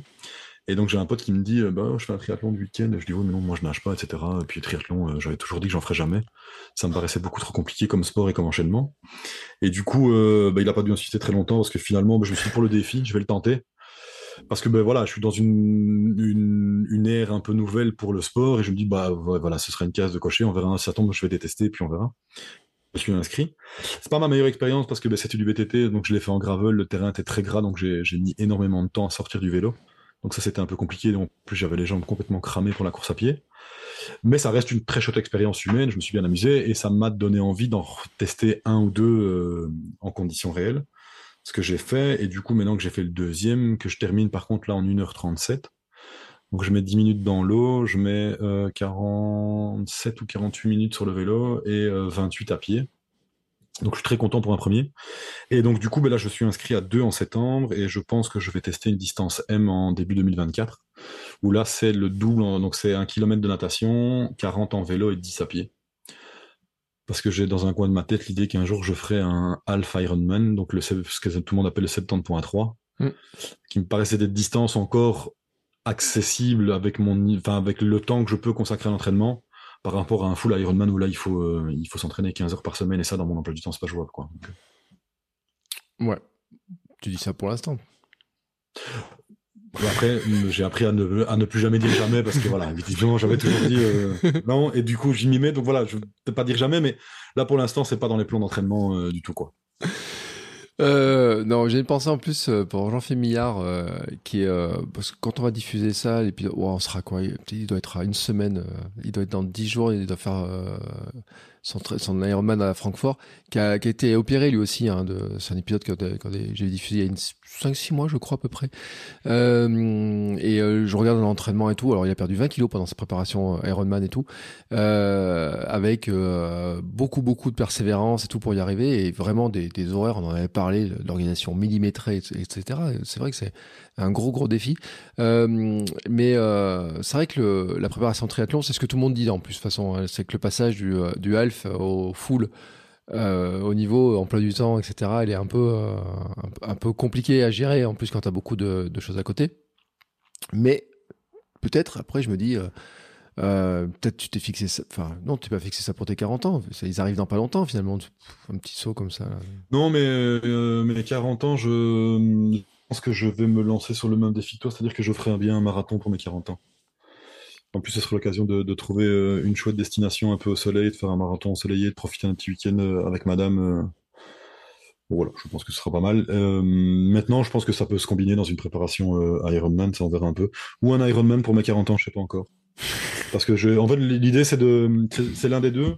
Et l'idée, c'est de, de, de, profiter un peu pour partir sur une destination un peu exotique. Mm. Et euh, quitte à faire la, la, démarche et d'en profiter, quoi. Pas de, pas de faire ça à côté de chez moi. Je me dis, il y, a plein de, soit de marathons, soit de Alpha Ironman dans des coins un peu sympas. Là, il y en a eu un pas longtemps à Lanzarote. Je me dis, les paysages sont quand même vraiment cool. Et quitte à en faire un, ben, autant marquer un peu le coup. Et, euh... Ou alors, on, on, en parlait avec ma femme parce qu'on on, s'est rencontrés au Canada à l'époque. Et du coup, euh, le Life Ironman du Mont-Tremblant, qui était pas loin de là où on habitait à Montréal. Et donc je me dis que ça pourrait être aussi une chouette, euh, une chouette expérience en me disant voilà mon premier Ironman se ferait au Canada. Et donc mmh. c'est un peu le, la boucle qui se, qui se boucle. Donc euh, voilà, ça, ça c'est dans les projets, mais euh, j'ai encore rien de concret. Ouais, tu vois, quoi tu penses. Euh... on pense toujours à ce genre de choses. Hein en plus, quand on change de dizaine, on a toujours, Dans la tête, ça reste toujours, ça. on a toujours ces, ces trucs-là à la con. Euh, moi, pour te dire, hein, entre ceux qui m'ont dit, euh, tiens, je ferais bien Ironman pour mes 40 ans et que ça tombe l'année de mes 50, ou ceux qui m'ont dit, je ferais bien la Lionel des Fous pour mes 40 et que ça tombe aussi l'année de mes 50, ils me disent, tu viens avec moi Ouais, bon, hein, tu vois, le genre de, de, de truc. Euh, bon, ça me laisse un petit peu de temps en attendant, euh, tu euh, tu t'entraînes quand même sur le sur ces histoires de de comment s'appelle de triathlon. Euh, tu parce en piscine, tu pas, tu me sembles, tu me dis, tu t'es pris une passion, mais tu nageais quand tu étais jeune. Hein? Oui, j'ai beaucoup nagé quand j'étais jeune, donc j'ai, enfin, j'ai une bonne technique. J'aime pas dire ça parce que il y a sûrement mille choses à, améliorer, mais j'ai une bonne base en natation, donc je suis pas trop mauvais. Je pars pas de zéro, quoi. Donc euh, ici, par exemple, euh, je suis pour l'instant, après, c'est des moyennes, mais je suis à peu près à deux minutes au ce qui est très correct pour euh, un gars qui n'avait pas nagé depuis perpète. Et donc je, je te, ouais, je fais. bah écoute, ici, les 750 mètres de natation au dernier triathlon, je les sors en eau libre, je les sors en 10 minutes 56, donc je suis pas trop mauvais mais, euh, mais c'est Guy, en fait, la natation, je me rendais pas compte, mais euh, et c'est un très bon euh, exercice pour renforcer toute la partie haute du dos, les mm. épaules, etc. Et donc ça, c'est assez chouette. Et j'ai une bonne flottaison, donc ça, je suis relativement content. Ouais, c'est cool. Alors que moi, la flottaison, je l'ai pas. moi, mon problème. Mais je sais, mais écouté un épisode ce matin où tu avais, euh, je sais plus son prénom, mais la triathlète professionnelle. Oui, Julie, oui. Où justement, vous parliez de, ouais, ça, vous parliez de flottaison. Et donc, moi, ça va, ça, j'ai pas le problème. Donc, euh, bah, mais donc voilà, oui, je m'entraîne en natation et j'essaie de nager deux fois semaine. Et là, pour le moment, comme il fait bon, euh, j'essaie de nager une fois en piscine parce que c'est plus facile à caser dans une journée de boulot. Entre deux rendez-vous, je peux aller nager une heure ou une demi-heure. Et alors, on essaie de faire une sortie par semaine en eau libre. La chance qu'on a, c'est que pas très loin d'ici, on a une piscine extérieure, donc c'est pas vraiment l'eau libre, mais on a un lac où euh, il y a un centre adepts où il y a un club de triathlon et donc là, on peut aller s'entraîner en eau libre aussi, une fois par semaine. Et ça permet de se mettre en condition avec la, avec la combi, le courant, etc. Donc ça, c'est assez chouette. Tu travailles les transitions aussi entre les, différentes disciplines ou pas? Non, pour l'instant, j'y vais à l'arrache. Euh, après, je regarde quelques vidéos sur YouTube. Il y a deux, trois petits conseils que je, mais je veux dire, je, là, j'essaie de, de, de, de m'améliorer sur les, les, trois sports. Mm.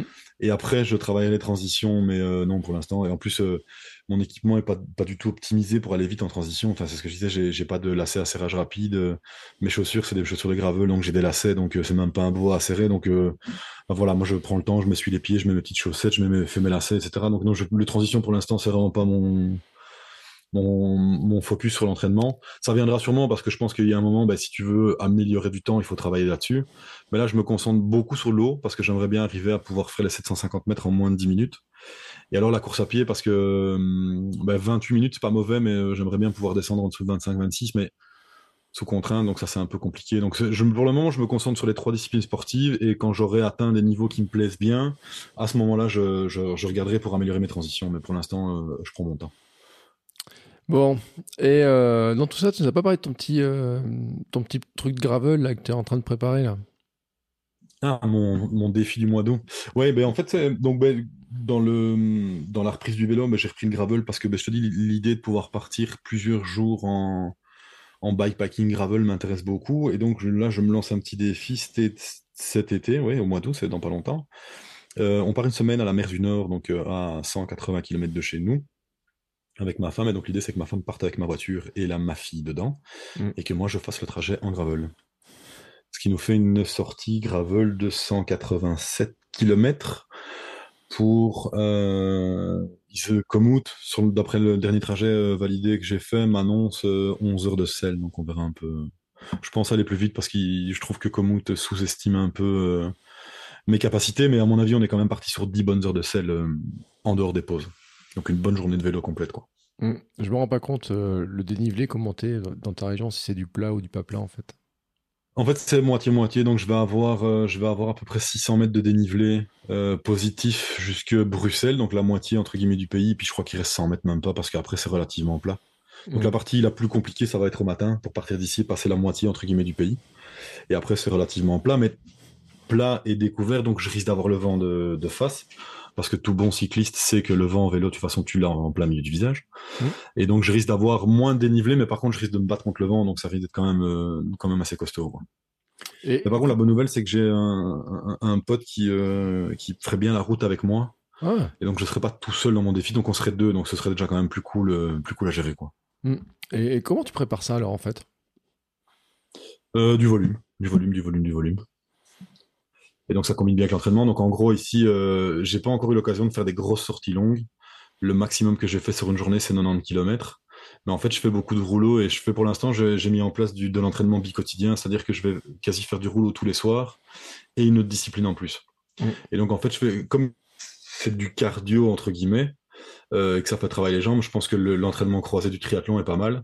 Et donc en fait, je fais euh, un maximum de volume euh, à basse intensité. Je fais un peu de fractionné pour augmenter ma vitesse, mais là je suis beaucoup en zone 3. Je fais beaucoup d'endurance fondamentale pour aller chercher du cardio. Et, de la, enfin, le but du jeu en fait, c'est de pouvoir pédaler le plus longtemps possible.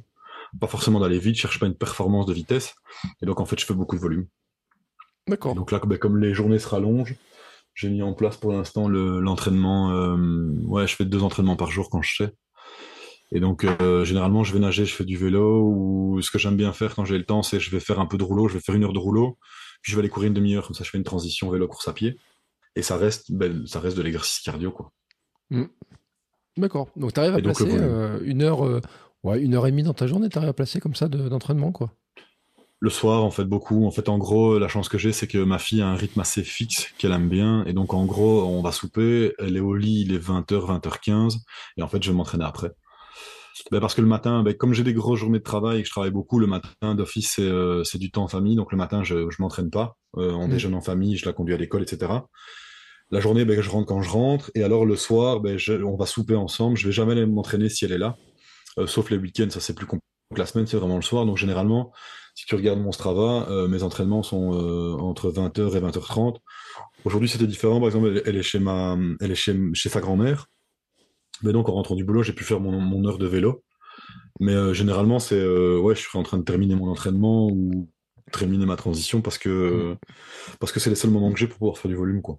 Mm. C'est Ouais, pas toujours ça, facile après une journée de boulot, mais Ça va, je te prive pas de ta sortie parce que je, euh, là on enregistre, il est 21h27, ça fait une heure qu'on discute. non, non, je l'ai fait avant. Ouf. Donc, il n'y a pas de souci. Ah, parce que si je te privais de ta sortie et tout, j'aurais dit d'aller chercher ton rouleau, on aurait fini d'enregistrer sur ton rouleau. Euh... bon, écoute, hein, moi je fais des, épisodes en courant, tu peux bien faire des épisodes en pédalant, hein, franchement, euh, ça changerait pas Ouais, je pourrais. Bon, je pense pas que les auditeurs apprécieraient de m'entendre souffler comme ça, mais euh, oui, j'aurais pu. Oui, t'es debout là, t'as un bureau debout, non? Oui, je suis de... mais en fait, j'ai pas de bureau chez moi, donc je suis dans la salle de jeu de ma fille. Tu vois pas l'envers du décor, mais il y a des jeux partout, mais je suis debout, ouais. Ouais. Mm. Et j'ai un bureau debout au boulot, je- j'aime beaucoup euh, travailler debout. Et là, je vais, euh, je crois que je vais craquer, je vais me commander un tapis de marche pour euh, le spécial pour les bureaux debout, pour pouvoir marcher euh, en bossant de mon bureau. Bon, alors regarde pas mon compte LinkedIn, j'ai dit, la- j'ai dit que c'était nul. Ouais. Mais bon, après, euh, je comprends ta logique aussi, c'est pour arriver à placer ça euh, avec le boulot. Euh, mais euh, c'est vrai, et sans blague, hein, j'ai j'ai fait une vidéo là-dessus, j'ai publié l'autre jour, il y a deux jours, je crois, ou hier, euh, en disant que ça remplace pas quand même de prendre l'air. Et c'est vrai qu'après, bon, ça arrive à aller courir et tout, ça. Mais il y en a qui, qui vont pas prendre l'air, qui restent enfermés et qui marchent sur leur petit tapis. Et euh, au bout d'un moment, quand même, euh, l'épisode de, de Sport Nutrition avec euh, Anthony Berthoud, on expliquait bien quand même que d'aller marcher dehors, c'est quand même pas mal aussi, tu vois. Donc c'est pour ça que j'avais fait. Ouais, ouais, d'office. Mais après, tu vois, moi, je, dans, dans ma journée de boulot, je suis pas souvent au bureau Mm. parce que ben, je suis plus commercial que. Et donc, je suis beaucoup dans ma voiture, je suis beaucoup en rendez-vous, donc je vais marcher beaucoup, prendre l'air. Ouais. Mais parfois, je fais des journées un peu bloc au bureau, je fais mes devis, mes offres de prix. Et là, en fait, c'est de marcher. Le- parce que travailler debout en restant statique, je trouve ça un peu, un peu ennuyant à la longue. Et là, Mm. je me dis, en fait, le fait de marcher, de faire mes, et de travailler à l'ordi. Mais c'est clair que ça remplacera. Le but du jeu, c'est pas de remplacer une, d'aller prendre l'air ou d'aller me promener. C'est juste d'optimiser le fait d'être debout et de, de faire bouger un peu les jambes en attendant, quoi. Bon, écoute, moi, euh, moi je suivrai tes aventures, tu vois, si, tu prends ça. Euh, sur. euh, puis, euh, si tu prends pas de gamelle aussi, parce que bon, il y a. Petit côté glissade possible. Ça. Je, je ferai des stories Instagram et on suivra tous savoir. Ouais, comme ça, on suivra ça en, direct. Tu, feras des, tu pourrais faire un live Twitch ou je sais pas quoi et tout sur la. Du podcast. T'en es où ton podcast d'ailleurs? Bah écoute, j'ai un, j'ai un épisode en cours justement. où Je reviens sur mon, mon, mon compte rendu de course euh, au triathlon de Couvain, au triathlon des Sharks. Et alors après, euh, j'en ai un deuxième, et là il faut que je termine de l'écrire sur euh, justement comment j'arrive à combiner euh, les entraînements et comment je vois l'entraînement combiné, ma, ma vision à moi de l'entraînement combiné. Mm. Et j'essaie de. bon, Après, je voilà, je suis pas très régulier, mais j'ai deux trois idées d'épisodes qu'il faut que je mette en place, mais du coup il me faut du temps. Là, l'avantage c'est que je vais partir en vacances, donc je vais avoir un petit peu plus de temps libre et je vais pouvoir en écrire quelques-uns, peut-être les enregistrer, et programmer des diffusions. Ouais, c'est cool. Ou alors je passerai mes journées à marcher, à aller me promener en montagne et j'aurai peut-être pas le temps, on verra. Je me mets pas la Ouais. pression avec ça, je te vois. Bah écoute, de, ne te mets pas la pression. Moi, en tout cas, je fais partie de ceux qui sont abonnés. Je mettrai le lien dans les notes d'épisode pour ceux qui veulent écouter tes aventures. Parce que justement, c'est pour ça que j'en parle pas trop non plus sur le l'histoire du triathlon, euh, dans le triathlon cross et tout, parce que tu l'avais bien détaillé, t'es bien expliqué. La natation, comment c'était passé, euh, le vélo, euh, la boue, le terrain technique, le temps. euh. Bah, en plus, c'est vrai que Ouais, le printemps a, a pas été très sec. Donc, euh, c'est vrai que moi, je vois sur le Gravelman, c'était sous la flotte. Là, j'en vois certains. Là, il y en a un qui est en train de faire un traverser la moitié de la France. Il a pris l'orage. Ça fait trois jours qu'il est dans l'orage. Il a pris de la gadoue, de la glaise. Il passait pas loin de la maison. C'est vrai que quand c'est ces conditions-là, quand même, et puis euh, en plus, tu es en gravel, pas en VTT sur des terrains techniques, tu l'avais très bien expliqué, c'était un peu, un peu chaud.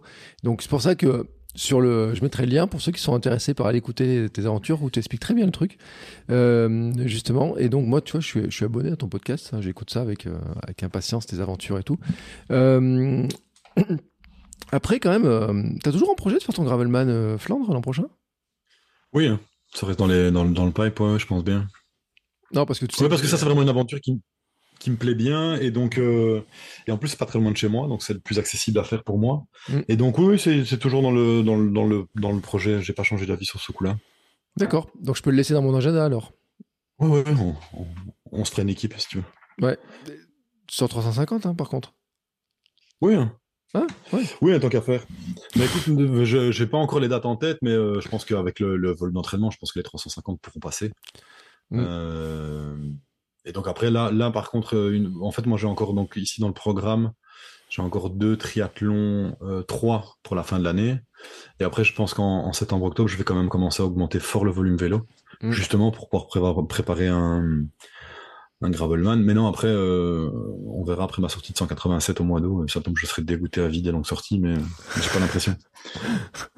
Non, mais en plus, euh, tu peux faire des pauses et tout. Bah, après, je te dis, tu peux faire des pauses, je sais pas comment tu gères ça, bah, après, ton, après ton opération, mais euh, pause boulangerie et compagnie, comment tu te ravitailles d'ailleurs dans le sport? Parce que c'est exigeant comme Bon, là, tu es sur des petites distances en triathlon, donc t'as pas d'alimentation à gérer. Mais euh, sur tes sorties vélo, là, sur euh, comment tu prévois ta, ton alimentation sur tes 187 km Parce que 10, 11 heures de sel, il faut. Tu, tu, tu es obligé de prévoir quelque chose. Euh, ben ça c'est un peu le, le, problème. Bon, mais tout ce qui va être euh, gel euh, et barres euh, du commerce ou autre, ça c'est proscrit. J'ai essayé les gels, mais c'est beaucoup trop sucré. C'est beaucoup trop sucré d'un coup. En fait, ce qui marche très bien, le pain d'épices. Bizarrement, le pain d'épices, je le digère très bien et ça m'amène, euh, ça m'amène pas mal de, sucre. Et alors, euh, j'ai trouvé une marque de barres près de chez moi qui fait des barres salées. Et en fait, si je les coupe en deux et que je divise au lieu d'en manger une toutes les heures, je vais manger une demi toutes les heures. Là, ça passe, ça va tout, ça va tout seul.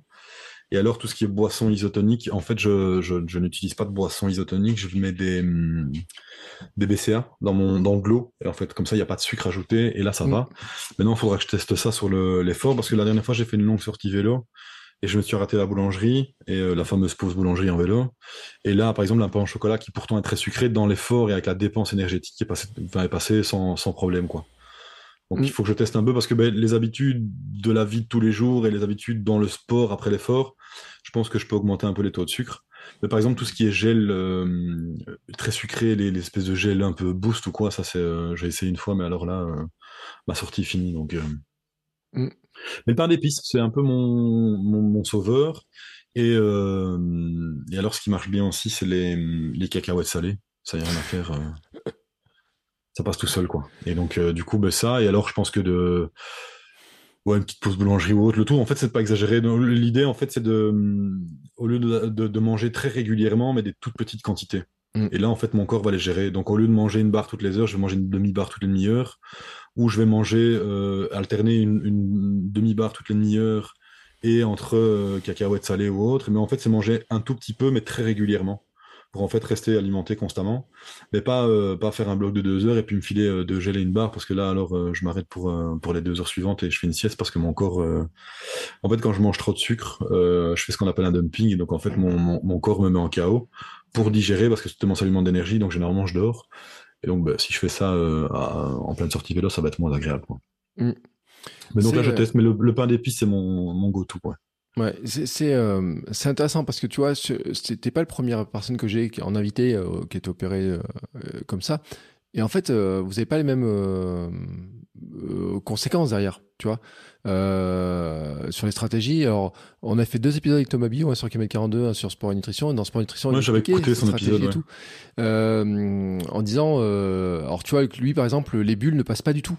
Alors, je sais pas toi, tu si, tu ça passe pas non plus les bulles. Hein. Mais pas en sport, parce qu'en fait, le problème, c'est que ben, j'ai donc il faut il faut imaginer que euh, mon, estomac euh, fait euh, un peu de choses près euh, la taille d'une boîte de thon. Je sais pas si tu Mhm. vois. Enfin, c'est la Ouais. seule image que j'ai. je- Voilà. Et donc, ben, si en plus de ça, si tu mets de l'alimentation dedans et que tu mets une boisson gazeuse qui va venir me faire gonfler l'estomac, en fait, je vais être à saturation tout de suite. D'accord. Et donc, en fait, le problème, c'est que je vais me sous-alimenter parce que ben, j'ai une, une sensation de satiété, d'écœurement. Mm. Et en fait, c'est pas, c'est pas bénéfique. Donc, euh, en, au quotidien, je peux de temps en temps boire une, euh, bah, je peux boire une bière, je peux boire un verre de champagne, faire un truc avec des bulles, c'est pas le problème. Mais dans l'effort, non, pas du tout, parce que je, ça passerait mal. La dernière fois, je l'ai fait euh, sur une, euh, un jogging euh, où au ravitaillement, il y avait du coca et me demande pas pourquoi j'avais envie de sucre. Et donc le verre de coca me tentait bien. Et en fait, ça m'a bloqué complètement. Euh, ça a été une catastrophe pour terminer parce que en fait, je, cette sensation de, ouais, de gonflement, de ballonnement, j'étais vraiment pas bien. Donc le, les bulles en, pendant l'effort, c'est non. Mm. Ouais, et lui, il expliquait justement qu'il le dégazait son coca. Alors, je sais pas où il en est, cette stratégie de dégazage de coca, justement pour éviter d'avoir les bulles. Mais bon, euh, toi, après le sucre, que tu disais, hein, c'était la réaction au sucre aussi qui est, qui est importante. Euh, ouais, c'est ça. Et c'est vrai que euh, les, les, différentes stratégies et tout. Alors, Jean-Philippe, lui, il avait un problème, il est diabétique. Alors, euh, ça rajoute encore une gestion qui est différente. Et c'est vrai que des fois, quand on ouais, entend ouais. les stratégies, je sais pas comment tu gères ça, parce que des fois, moi, tu vois, j'ai des invités sur les podcasts qui parlent de stratégie, etc. Puis, des fois, il y, y, en a un ou l'autre, un message, il me dit, mais c'est inapplicable pour moi, ce genre de truc. Euh, donc, tu es obligé de tout tester, tu as des stratégies vraiment très à toi pour arriver en, finalement à trouver ce qui va bien convenir. Ouais, c'est ça. En fait, moi, en fait, en gros, donc, la, à part l'hydratation, où là, je pense que dis la même pour tout le monde, c'est que tu dois boire tout le temps pour pas te déshydrater parce qu'une fois que tu es déshydraté, c'est trop tard. Mm. La stratégie alimentaire, en fait, je la teste à l'entraînement et je fais plein d'essais. Et donc, je, ça m'arrive d'avoir dans, dans, les poches de, de, de, mon, de mon, gilet, d'avoir euh, plein de barres différentes parce que j'essaye et je teste un peu et je fais des essais-erreurs parce que généralement, je cours autour de la maison. Donc, même si à un moment ça se passe mal, bah, je sais rentrer à pied ou je demande à ma femme de venir me chercher. Donc, c'est moins grave en, en conditions de course. Et donc, en fait, je fais plein de tests et c'est comme ça que bah, je me suis rendu compte que là, pour l'instant, les barres salées, euh, j'ai plus la marque du truc, mais c'est un gars qui fait ça près de chez moi. Euh, les barres salées passent très bien, et alors le pain d'épices passe super bien. Et donc un mix des deux, pour le moment, parce que je fais pas de très longue distance. Je pense qu'à un moment, si je pars sur 20-30 d'efforts sur un gravelman, je pense que barres salées plus pain d'épices, il y a un moment, je vais en avoir marre. Mais pour l'instant, ça marche très bien et ça me permet de garder un certain niveau d'efficacité. Et donc, je teste un peu. Là, par exemple, la dernière fois, je suis parti. Bon, c'est moins pratique à emporter, mais je m'étais fait des. J'avais acheté du pain de mie. Euh, et je m'étais mmh. fait des, des, tartines en triangle avec du fromage. Mmh. Et en fait, ça passait bien aussi. Donc, je fais des petits essais-erreurs. Je me teste un peu et je vois un peu. Et, euh, et, ici, je regardais. Il y a une marque qui a lancé euh, des gels, mais avec euh, beaucoup moins de sucre en fait. Ils ont compensé le sucre par autre chose. Et donc j'en ai commandé un ou deux pour essayer, me dire voir pourquoi pas. Parce que parfois manger solide, j'ai pas trop envie. Donc, euh, mais voilà, il faut que je. Et j'ai déjà dit qu'il faudrait une fois, parce que tu t'en parles souvent, c'est les sticks de miel de chez Happy Run. Je pense que ça, ça pourrait être une bonne solution. Donc j'ai dit qu'une fois j'essaierai aussi d'en commander. Mais donc pour le moment, je profite de l'entraînement pour faire de l'essai-erreur, ouais, de me, de me tester. Mais tu vois, c'est euh, ce qui est intéressant, c'est que ce qu'on en disait, puis j'ai des pour nutrition, on disait, c'est que la connaissance, en fait, c'est-à-dire que par nécessité, enfin, tu as une connaissance exacte de ce qui va passer, etc. Alors que tu vois, moi, il y a des trucs, enfin, je te le dis, moi, je, à la boulangerie, je me préoccupe pas, tu vois, je prends le premier truc qui passe, etc. Parce que j'ai aucun souci pour le, le passer, de, pour le digérer ou quoi que ce soit. Je sais juste qu'un flanc avant d'aller courir, l'empathiser, ça me. Mais en vélo, ça passe bien. Euh, ça. Mais en fait, la connaissance, et c'est vraiment intéressant hein, cette histoire-là, c'est que, euh, en fait, vous, tu vas beaucoup plus loin. Tu vois que les tests quand on fait, quand on est plein à faire là-dessus, là ouais. sur ta connaissance même de comment ton corps réagit, comment tu gères ça, etc. Tu vas beaucoup plus loin dans la connaissance et dans les tests que ce que je fais moi, mais ce que feront beaucoup de personnes en fait. C'est l'opération qui fait ça. Et comme je disais, moi, au tout début, de la, après l'opération, ben, j'ai fait le, le, le, même concept d'essai-erreur dans la réalimentation. Mm. Et c'est comme ça que je me suis rendu compte que ben, y avait des aliments qui passaient pas, que le pain, il fallait que je sois très précautionneux avec le pain parce que ça peut vite me mettre dedans, etc. Et en fait, ben, j'applique cette même stratégie au sport en me disant ben voilà je vais tenter des trucs sans trop prendre de risques et comme ça je vais apprendre à connaître mon corps pour arriver à un stade je pense dans, dans, dans plusieurs mois voire années où ben, je sais que sur un effort de X heures, ben, j'aurai une stratégie d'alimentation qui sera bien faite parce que ben, je connaîtrai mon corps par cœur en fait. Parce que ben, du coup, moi j'ai cette obligation de le faire parce que, ben, entre guillemets, si tu vois, tu manges un truc qui n'est pas forcément adapté, les contraintes ne sont pas très graves en soi. Ouais, t'es un peu mal au bide ou quoi, etc. Moi, si je fais un dumping dans, un, dans, dans une course à pied, ben, ma course est finie. Si je fais un dumping mmh. dans un effort longue distance, ben, je ferai un dumping sur le vélo en triathlon, je me lance même pas dans la course à pied parce que ben, j'arrête le vélo, je me couche sur le bas-côté. Donc, j'ai cette pression de devoir absolument savoir ce que je vais manger, à quel moment je vais le manger. Enfin, le moment à quel je vais le manger, ça c'est moins compliqué parce que du coup, ben, comme je vais m'alimenter peu mais souvent, j'ai pas cette question de timing de devoir me rappeler de manger, etc. Parce qu'en mmh. fait, c'est quasi en continu sur le vélo. Tous les, toutes les 15-20 minutes, je vais manger un petit morceau. Mmh. Et par exemple, je vais boire toutes les 10 minutes aussi, parce que je peux pas boire de grandes quantités non plus. Ouais. Donc je peux pas me dire à un moment, je vide 500 ml de flotte euh, d'un coup, parce que ça va, ça, va, ça va me caler. Donc je bois des petites gorgées tout le temps. Et en fait, ben, je bois une gorgée, et je bois euh, en, en gros, à la grosse louche, je vais boire trois gorgées d'eau, je vais manger un morceau. Je vais boire trois gorgées d'eau, je vais manger un morceau. Et en gros, c'est toutes les 5 minutes, je bois un coup, je mange un morceau. D'accord. Mais voilà, c'est pour, le, pour les distances actuelles. Maintenant, après, quand on sera sur des plus longues distances, je sais pas du tout comment le corps va réagir. Ben ça, ce sera du, de l'apprentissage en live. euh, On verra un peu, quoi. Ouais. Et tu vois, c'est ce que j'étais en train de me poser comme question quand tu disais ça, c'est sur la natation. Parce que bon, sur le vélo, t'alimenter, c'est assez, fa- enfin, c'est même très facile, euh, parce que tout est sur le vélo, etc. Mais par contre, en natation, alors normalement, en triathlon, en natation, tu t'alimentes pas, tu bois pas, puis t'as pas, tu peux pas avoir le bidon, etc. Mais euh, ça peut être une, une contrainte particulière en fait sur les distances, si, si- avec l'allongement des distances. Ouais, là, je pense qu'il va être compliqué à, à mettre en place et à trouver comme stratégie. Ça va être l'alimentation avant. Mm. Donc d'arriver à manger assez bien pour stocker assez de. Bah, je dis ça, mais à mon avis, je pense que tous les triathlètes ont le problème, c'est-à-dire que tu vas, enfin, quand tu quand as un sportif qui fait un, un full Ironman et qui fait 3 km 8 de natation, le gars s'alimente pas pendant la natation, donc je pense qu'il a Mm. une stratégie d'alimentation avant. Et donc en fait, je pense que ça va être le, le, le, le- la complexité, ça va être de trouver le timing au moment de le manger pour que mon corps garde des forces Mm. et de trouver ce que je vais manger pour avoir assez de sucre, de glucides, etc. pendant tout l'effort. Ça, je pense que ça va être un peu touchy. Là, actuellement, sur 750 mètres ou même sur les 1000 mètres d'une distance M, bah, pff, généralement le matin, ça va être un bol de flocons d'avoine avec du miel ou du sirop d'agave et euh, des graines de chia, un peu de, un peu de noix. Là, c'est, j'ai tous les aliments qu'il me faut. Mon corps le digère bien, ça je le connais par cœur. Je sais que je peux le manger avant une course, j'aurai pas de problème de digestion. Mm. Et j'ai assez d'éléments pour terminer la course à pied, euh, le- la natation, pardon. Et au moment où je monte sur le vélo, je peux attaquer la stratégie de l'alimentation. Et encore, sur une distance S, euh, à part euh, une demi-tranche de pain d'épices en montant sur le vélo, pour le reste, j'ai pas vraiment besoin de. C'est des courtes distances. Oui. Mais ça va être le, côté complexe, c'est d'arriver à bien m'alimenter pour que mon corps soit assez performant sur, entre guillemets, une longue distance en nage. Ou Mm. alors de travailler très bien ma technique pour nager très vite et sortir vite de l'eau. moins, moins facile à mon avis.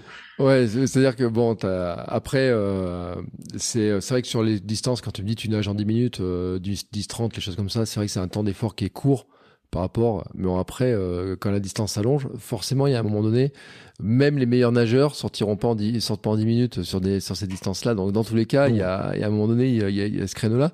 Euh, mais ce qui est vrai, ce qui est intéressant, tu vois, et ça, ça recoupe ce qu'on disait avec Thomas dans le premier épisode où j'ai eu dans Sport Nutrition, justement, de cette cette questionnement, se dire comment ça, ça peut se passer, qu'est-ce qu'on peut tester, etc. Puis euh, c'est vrai que c'était intéressant parce que lui, il a trouvé plein de stratégies et qui se rend compte, tu te rends compte en fait qu'ils l'ont pas du tout bloqué dans ses projets. C'est-à-dire qu'il a, il a plein de projets, il a réussi à faire plein de choses, etc. Et toi, comme tu le montres, euh, tu as fait plein de sports.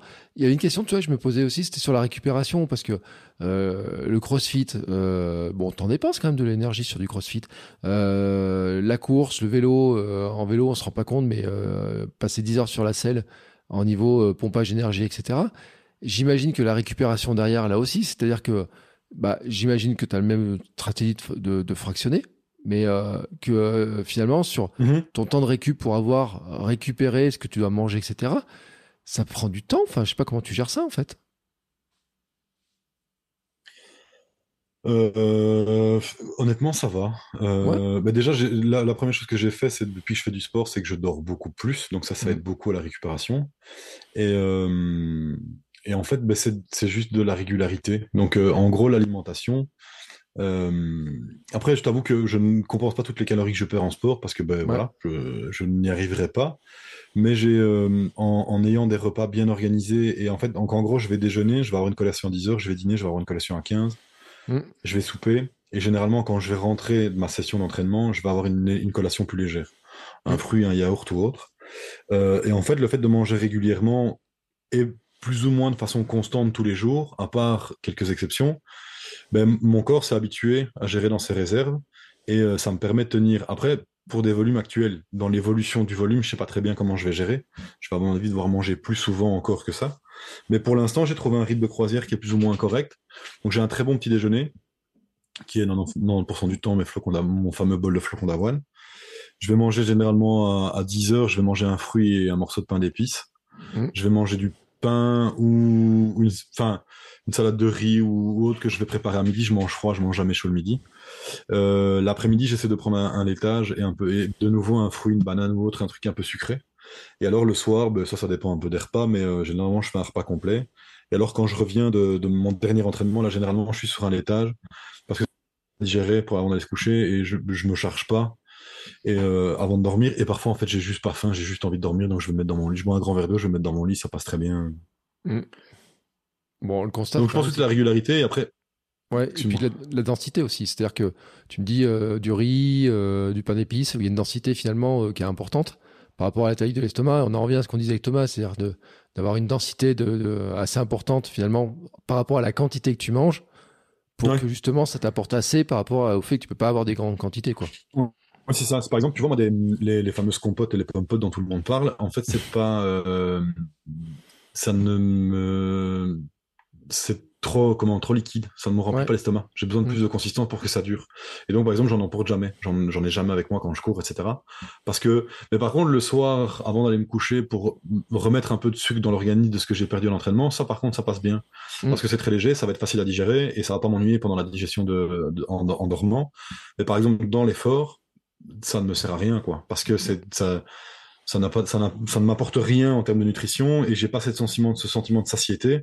Et donc, je vais avoir envie d'en manger beaucoup et de saturer un peu et puis après, d'être dans, ouais, soit un dumping, soit d'être écœuré, etc. Donc, non, il me faut, comme il disait, Thomas, je lui ai piqué pas mal d'idées en écoutant l'épisode. Euh, il faut des trucs consistants et là, je suis en train de tester deux, trois trucs de, de boules énergétiques que je fais moi-même, enfin, de, Ouais. ouais, non, de barres céréales que je vais faire moi-même. Mm. Comme ça, je sais le taux de sucre qu'il y a dedans, je peux surveiller. Et en même temps, c'est relativement compact et dans l'estomac, ça va amener une densité qui va me permettre de, gérer sur l'effort. Et moi, je sais ce qu'il y a dedans. Ouais, bah, vous allez finir par monter une boîte de euh, d'énergie ball. Ouais, c'est ça. On va mettre nos recettes en commun, pourquoi pas.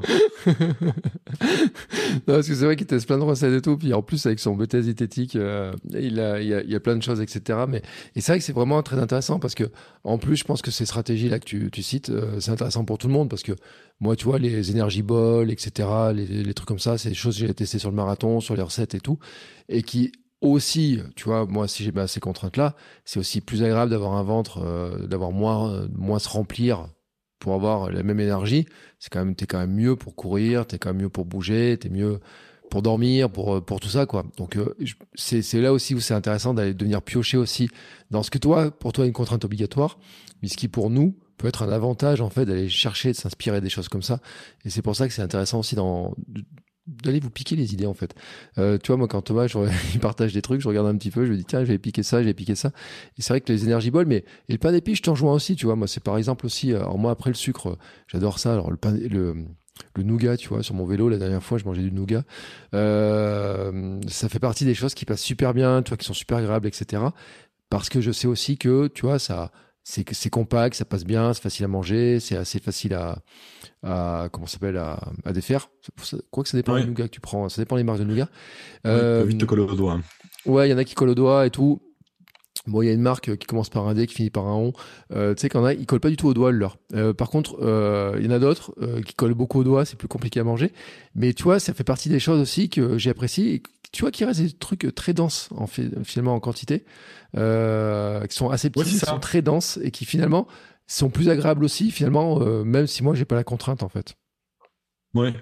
Après, je pense qu'on a tous à y gagner de, de partager nos connaissances. Et effectivement, nous, on a peut-être des choses à apporter. Et dans l'alimentation, je veux dire, classique, même si j'aime pas le mot, euh, il y a des choses, que- il y a des idées que je pique aussi parfois, bah, auxquelles je pense pas. Euh, et donc, entre guillemets, des sportifs qui n'ont pas mon opération vont m'amener une, une idée ou un aliment en me disant, ouais, ça, j'ai pas testé, je teste très bien. Et finalement, en fait, il va me convenir, peut-être pas forcément dans les mêmes quantités qu'eux, Mm. mais peut m'apporter dans ma récurrence aussi l'alimentation. Et donc, je pense que c'est ça qui est gai, c'est de partager l'expérience et de faire des tests. Et les- pour moi, les entraînements sont l'idéal pour ça. C'est que tu fais tes tests en entraînement, comme ça, tu as une bonne stratégie en course et tu t'improvises pas en course, quoi. Mm. Sauf, je pense que là où tu peux improviser plus, c'est sur les, les longues sorties vélo. Euh, quand tu, enfin voilà, les longues sorties vélo, je pense que tu, enfin, j'ai pas de stratégie très complète sur la- ma stratégie de ma sortie de 187 km parce que bah, déjà c'est un sport porté, donc t'as les contraintes de digestion sont moindres. Mm. Et puis, ben, même si je suis un peu moins en forme sur le vélo, les jambes tournent et je, je récupérais. Donc là, j'improviserai un peu. Là, par exemple, mon repas de midi, je l'embarque pas avec moi. Je vais le, au fur et à mesure, je trouverai bien un truc à manger. Euh, euh, je sais pas moi, un sandwich ou autre. Je trouverai bien un truc sur, le, sur la route parce que je vais pas me charger avec toute mon alimentation pour une journée complète. Il faudrait quasi une remorque alors à ce moment-là avec euh, deux bidons d'eau derrière. Et donc, euh, je vais partir plus léger. À mon avis, je vais partir avec mon alimentation jusque les, les deux, trois premières heures, et après le reste, j'improviserai un peu au fur et à mesure. Quoi. Mm. Ouais, puis ça, si tu traverses des grandes villes où c'est ouvert et tout. Euh, parce qu'on en parlait avec Alice Michel sur les, jours où on traverse les villages euh, de jours fériés. Euh, bon, ce qui en France, je sais pas en Belgique comment vous êtes au niveau des jours fériés, mais en France, comment on a un bon paquet? Euh, au mois de mai, on a été plein de jours fériés. Alors, dans les grandes villes, tu tout est ouvert, mais dans les petits villages où tu te retrouves dans des magasins où tout est fermé, etc., tu te retrouves, et puis les lundis, les boulangeries sont fermées, les trucs comme ça. C'est vrai qu'on peut avoir des pièges. Et sur le Gravelman, Sven Lyric avait prévenu, il a dit, attention, euh, bah, passez euh, Conda, euh, vous avez 5 heures, vous verrez pas un village. Et puis il avait raison en plus, hein, le bougre. Euh, donc là, c'est là où tu es content d'avoir une sacoche et une grande poche cargo quelque part et tout. Mais c'est vrai qu'après, tu peux toujours fractionner. Même si tu trouves un truc en boulangerie, tu peux toujours dire je fractionne, je mange en plusieurs fois. Et même moi, tu sais, mon croissant aux amandes que je mange, j'achète un truc, je le mange en 5-6 fois hein, pour le temps de le, savourer, etc. Donc je me là-dessus, je m'inquiète pas trop parce que c'est vrai que les contraintes en vélo, je le répète, sont quand même beaucoup plus légères. Euh, J'avais quand même une question, tu vois, qui me, que je t'ai pas posée tout à l'heure. C'est euh, le regard de ta femme et de ta fille, en fait, sur ton évolution? Euh, ben, elles sont très contentes. Euh, bon, je pense que parfois elles me détestent parce que ben, euh, je, je m'entraîne un peu, un peu beaucoup, je pense. Mais, mais elles comprennent parfaitement, elles respectent parfaitement tant que j'arrive à trouver un équilibre vie, vie privée. Enfin, faut mm. pas que le sport devienne ma priorité absolue. Donc ça, je pense que je gère pas trop mal. Et de toute façon, ma femme me recadre quand j'ai tendance à déborder. Et je pense que ma fille est très fière. Elle se rend pas très bien compte de l'évolution parce que la période où, avant l'opération, bah, elle était assez jeune et donc elle a pas vraiment mmh. souvenir de ça. Mais, euh, mais je sais qu'elle est, elle est relativement fière. Et ce qui est cool, c'est que parfois je l'emmène avec moi. Donc j'aime bien quand je, quand je suis dans une semaine un peu plus cool, je vais faire un, un run and bike avec elle. Donc ça veut dire que moi je cours, elle est sur son vélo. C'est plus compliqué pour être régulier dans l'entraînement. Donc là, c'est vraiment une sortie plaisir parce que si je vais pas assez vite, elle accélère. Si je vais trop vite, elle freine. Et c'est elle qui gère le rythme. Donc, c'est pas très quali comme entraînement, mais on passe un bon moment. Ouais, et alors, dans la boxe où je suis en CrossFit, euh, ils avaient mis en place, bah, tous les mois, il y a un entraînement le samedi, où c'est un entraînement euh, parent-enfant. Et mhm. donc, les exercices sont adaptés aux enfants. C'est beaucoup de la psychomote qu'on fait ensemble. Et on a eu des grosses parties de fou rire, etc. Et donc, je pense qu'elles sont fières. Euh, et donc là, elles, elles, veulent venir me voir sur le prochain triathlon à l'odeur pour voir un peu, je pense se rendre compte un peu de, de, de, l'ampleur, mais euh, le, le, sport, je pense qu'elles sont fières, et puis le, le, rééquilibrage alimentaire et le fait que j'aille mieux, je suis en meilleure santé, etc. Je pense que bah, après, elles, elles, ne me le disent pas directement, mais je pense qu'elles sont contentes toutes parce que ben, voilà, je vais mieux. Euh, et même, même le fait d'être beaucoup plus confiant de moi et de m'apprécier plus, ben, je crois que je suis plus agréable à vivre aussi. Mmh. Et donc, euh, et donc voilà quoi. Donc je pense que ouais, je pense qu'elles sont fières. Bah écoute, c'est une belle conclusion. ma fille, je le sais parce qu'elle me le dit tout le temps. Ma femme est plus discrète, mais je pense qu'elle l'est aussi. C'est une belle conclusion, tu vois, de dire aussi, euh, fait d'être plus confiant, d'être mieux, t'es aussi plus agréable à vivre. C'est des, choses aussi, tu sais que je me pose beaucoup la question. Euh, des fois, ma fille, je montre les photos de quand j'ai été, quand j'en faisais 32 plus. Et euh, bon, elle, me reconnaît sur la photo mais euh, elle a du mal à se rendre compte du changement parce qu'elle m'a jamais connu en fait comme ça parce que moi j'ai perdu mon poids avant et tout. Et c'est vrai que les enfants en dessous de 2-3 ans de toute façon ils se rendent pas compte à un moment où euh, ces souvenirs sont là. Mais des fois je lui montre tu vois elle voit les photos quand même et, euh, et en, je lui disant bah tu sais quand même ça fait partie aussi de la fierté que j'ai, tu vois, de, de, partager. Et des fois, elle me trouve pénible. Peut-être que toi aussi, tu te trouves pénible quand tu dis manger ses légumes. Et, euh, et après, des fois, elle, dit Ah, mais moi, je suis content parce que finalement, je vais manger plus de légumes. Et je regarde, je dis Ah, peut-être que finalement aussi, on a réussi à transmettre ça, tu vois, sur, sur ces petits trucs, etc. qui, il y a quelques années, je n'aurais pas transmis du tout, mais que maintenant, tu vois, je je fais attention à ça aussi parce que je sais aussi vers quoi, tu vois, moi ça m'a amené. Et euh, de lui montrer aussi ça des fois. Et elle se rend compte aussi de l'importance. Et, euh, puis après euh, il y a des réflexions des fois qui sont rigolotes après sur d'autres choses. Mais je pense que il y, a ce côté-là aussi qui est, intéressant dans l'éducation qu'on peut leur amener sur l'alimentation et sur l'importance de, manger de tout et de manger notamment des légumes. De manger de tout. Et alors, par exemple, moi, ce que de, ce que je mets en place avec elle, et ça, ma femme est relativement d'accord avec moi, c'est que je vais jamais l'obliger à finir son assiette. Ouais. Alors, bah, c'est une enfant, donc je la connais un peu. Donc, si elle me dit j'ai plus faim, je lui dis ok, t'as plus faim, je t'oblige pas à finir ton assiette, mais si t'as plus faim, t'as plus faim pour un dessert. Et là, tu te rends vite compte que si elle a plus faim elle a plus faim, parce que voilà, que les fois où elle a vraiment plus faim, elle te dit ok, elle laisse son assiette, elle ne prend pas de dessert. Bien souvent, elle, tente des choses. Mais je vais jamais l'obliger à finir un plat si elle me dit vraiment j'ai plus faim, parce que ben je sais d'où je viens et j'ai pas envie qu'elle, voilà, je veux qu'elle puisse le plus longtemps possible, continuer à écouter son corps et son sentiment de satiété. Mm. Si t'as plus faim, t'as plus faim, tu forces pas. Et les enfants sont beaucoup plus malins que nous pour ça. C'est que quand ils ont vraiment plus faim, ils vont, ils vont jamais forcer euh, l'alimentation. Donc ça, je veux qu'elle le garde. Et alors, effectivement, ben, le fait qu'on ait rééquilibré un peu l'alimentation et qu'on fasse ça, ben, inconsciemment, c'est des choses qu'on lui transmet. Et donc, elle va manger sans s'en rendre compte plus sainement. Parce qu'on mange plus de légumes, parce qu'on on évite les trop transformés, parce qu'on évite le soda, parce qu'il y a plein de choses. Et euh, bon, ma fille, elle boit que de l'eau. Quand c'est jour de fête, euh, elle, elle a droit à un verre de grenadine, mais je veux dire, elle a jamais bu de soda ni rien. Et, euh, et tant mieux que ça continue comme ça et le, le plus longtemps possible. Mais voilà, ce qui est cool, c'est de pouvoir le faire sans la forcer. Je veux pas la forcer, je veux pas que ça devienne une contrainte et qu'il y pense tout le temps. Mais si elle nous voit faire, ben, elle va le reproduire. Et Mm. finalement, elle prendra des bonnes habitudes avant de devoir passer par... euh, sans risquer d'arriver par où moi je suis passé et de devoir passer par une opération, etc. Quoi. Mais c'est important de, de cette histoire de satiété, c'est important parce que je le dis dans mon programme Sam sur l'introduction sur l'alimentation, c'est que on a été élevé par des parents qui ont été élevés eux-mêmes par des parents qui ont connu euh, la guerre, qui ont connu euh, les privations. Et mon grand-père, euh, et mes grands-parents, c'était absolument euh, faut finir ton assiette, faut pas gâcher. Euh, Il y a aussi le fais-moi plaisir, je l'ai préparé pour toi. Alors que quand ma mère fait ça avec ma fille, je, je dis Mm. stop quand elle dit ça. Mais c'est vrai aussi que c'est on a été élevé par des parents et des grands-parents qui ont été élevés dans ce dans ce manque, dans la privation d'une époque, etc. Et ce truc de euh, tu faut finir l'assiette, euh, tu vas pas laisser traîner ça, etc. Où on se rend compte que on, on, on l'a en fait, tu vois. Moi l'autre jour, je regardais ma fille et un truc qu'elle a pas fini, et en fait je regardais l'assiette, je dis mais c'est dommage qu'elle finisse pas ça. Et tu vois, Mm. ma, ma- mon truc c'est de dire je le finis. Alors que si j'écoute ma satiété, bah, normalement je le Ouais. finis pas. Et ça, je sais que ça vient de l'éducation, que ça vient aussi de ce que j'entends, parce que quand j'entends euh, bah, ma mère le dire, tu vois, quand je me rappelle de mes grands-parents ce qu'ils pouvaient dire, ben, c'est là aussi on voit par l'éducation que finalement on a été coupé de notre satiété, comme on a pu être coupé de l'écoute de certaines émotions, de certains sentiments, etc. Et que Mhm. notre société finalement, on nous a appris à ne pas en tenir compte parce que bah, c'était aussi le contexte de l'époque, euh, d'une époque qui voulait ça, quoi. Enfin, on été éduqués comme ça en fait. Oui, c'est ça. Et après, je te, je te rassure, mais j'ai encore parfois du mal à écouter ma, ma satiété. Et parfois, même moi, je vais me dire, bah, c'est quoi, je vais terminer. Sauf que moi, je sais que si je termine, je vais être mal. Et donc, inconsciemment, je vais pas le faire. Mais mon premier réflexe, c'est de me dire, OK, tu finis pas ton assiette, donne, je vais finir, quoi. Et puis, tu fais, non, parce que si je finis, moi, je vais être, donc je finirai pas. Mm. Mais c'est compliqué d'écouter son sentiment de satiété parce qu'on on n'a jamais été habitué à ça. Mm. Et donc, euh, et c'est ce que moi j'aime, enfin, ce que j'aime. C'est un des bénéfices pour moi, de- en tout cas de l'opération, c'est que ça m'oblige à l'écouter parce qu'après, ça me met des contraintes que j'ai pas envie.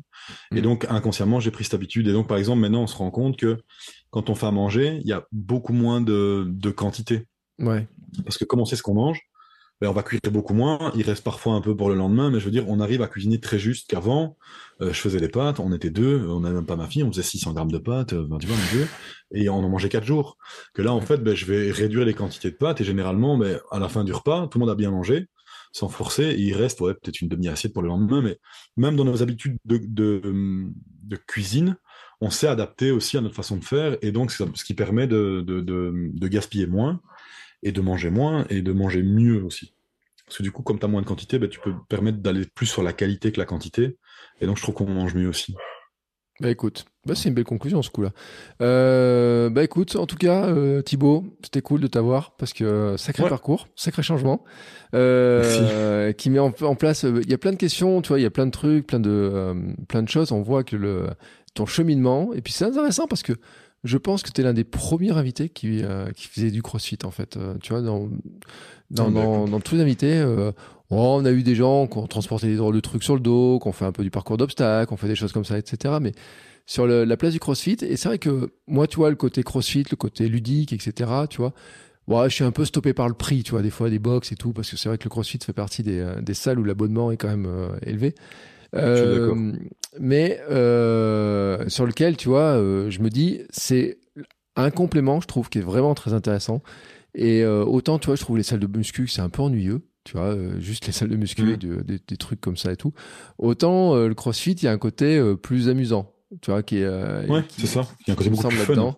plus fun, etc. Et qui, je pense que pour les gens qui sont un peu fignants comme moi, qui n'ont pas trop envie de faire le gainage, qui n'ont pas envie de faire le renforcement, etc., c'est un moyen de aussi d'y aller d'une manière qui est plus ludique, qui est plus amusante. et qui permet de faire aussi des choses et à travailler là-dedans. Et pour ça que c'était intéressant. Et puis, bien sûr, bah, écoute, ton parcours est, est remarquable. Euh, pour ceux qui voudraient suivre alors le podcast, je mettrai le lien dans les notes de l'épisode. Tu peux juste rappeler le nom? C'est Gravel Oxide. Voilà. Parce que en fait, c'est une aventure en gravel qui m'a emmené à Coxide, donc j'ai mixé les deux. Voilà. Les gens savent. Donc je mettrai le lien parce que moi je, suis abonné. Euh, T'as un compte, euh, compte, Instagram toujours, hein? De toute façon, j'ai regardé tout à l'heure. J'ai un compte Instagram, ouais, toujours, et j'ai toujours mon blog qui est beaucoup moins alimenté qu'avant, mais qui vit toujours. Et, euh, de temps en temps, j'y poste un truc, mais beaucoup sur Instagram, ouais. Mmh. Fais toujours de la photo, des trucs comme ça, autant? Non. Enfin, si, j'en fais un petit peu, mais je veux dire, c'est plus, j'ai plus, j'ai pas le temps en fait. Hein, donc. Donc j'en fais parce que j'en fais toujours avec mon téléphone quand on est vacances, les souvenirs, etc. Et que j'aime bien ça. Mais vraiment des sorties photos comme je pouvais faire avant, j'ai absolument plus le temps. Euh. Donc j'ai dû faire des choix. Et quand il me reste du temps libre, je préfère le passer en, famille que de dire bon ben euh, maintenant que j'ai fini de m'entraîner, je vais aller faire des photos parce que euh, il y a un moment ça ne j'ai pas envie en plus voilà donc. Mm. Et puis je dois te dire un truc aussi, c'est que il y a un truc que j'ai j'ai regardé ton blog avec avec beaucoup d'intérêt.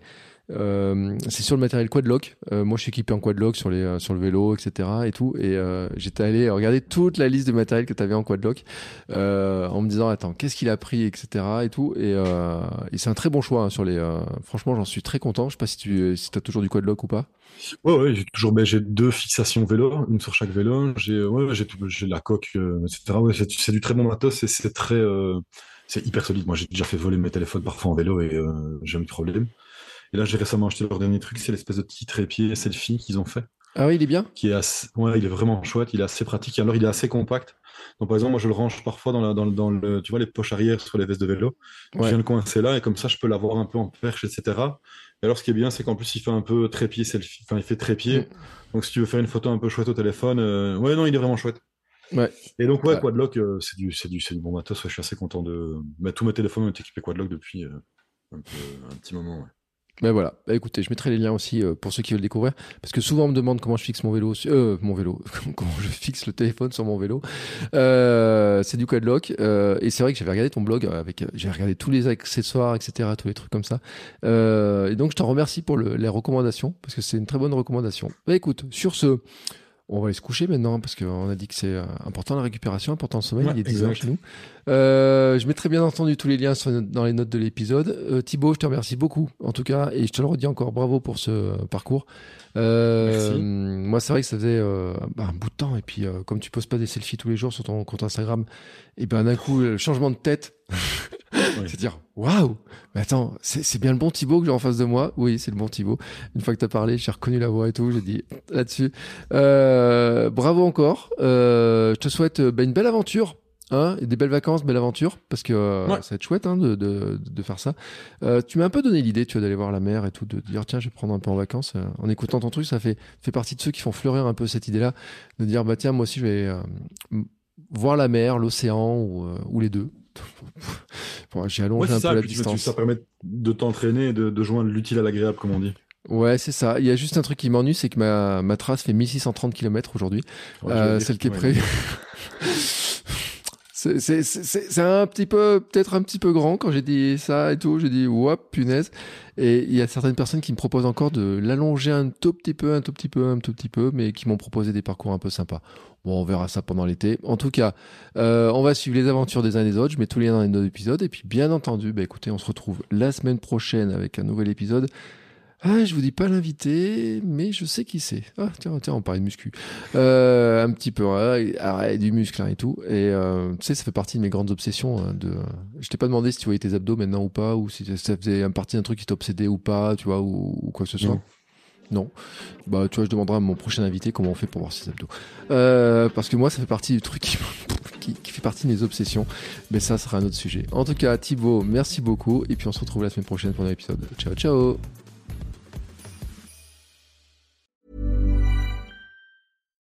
Support comes from ServiceNow, the AI platform for business transformation. You've heard the hype around AI. The truth is, AI is only as powerful as the platform it's built into.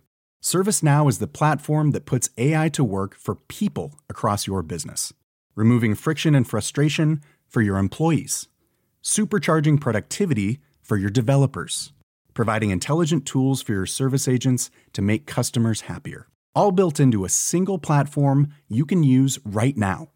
That's why the world works with ServiceNow. Visit servicenow.com slash AI for people to learn more.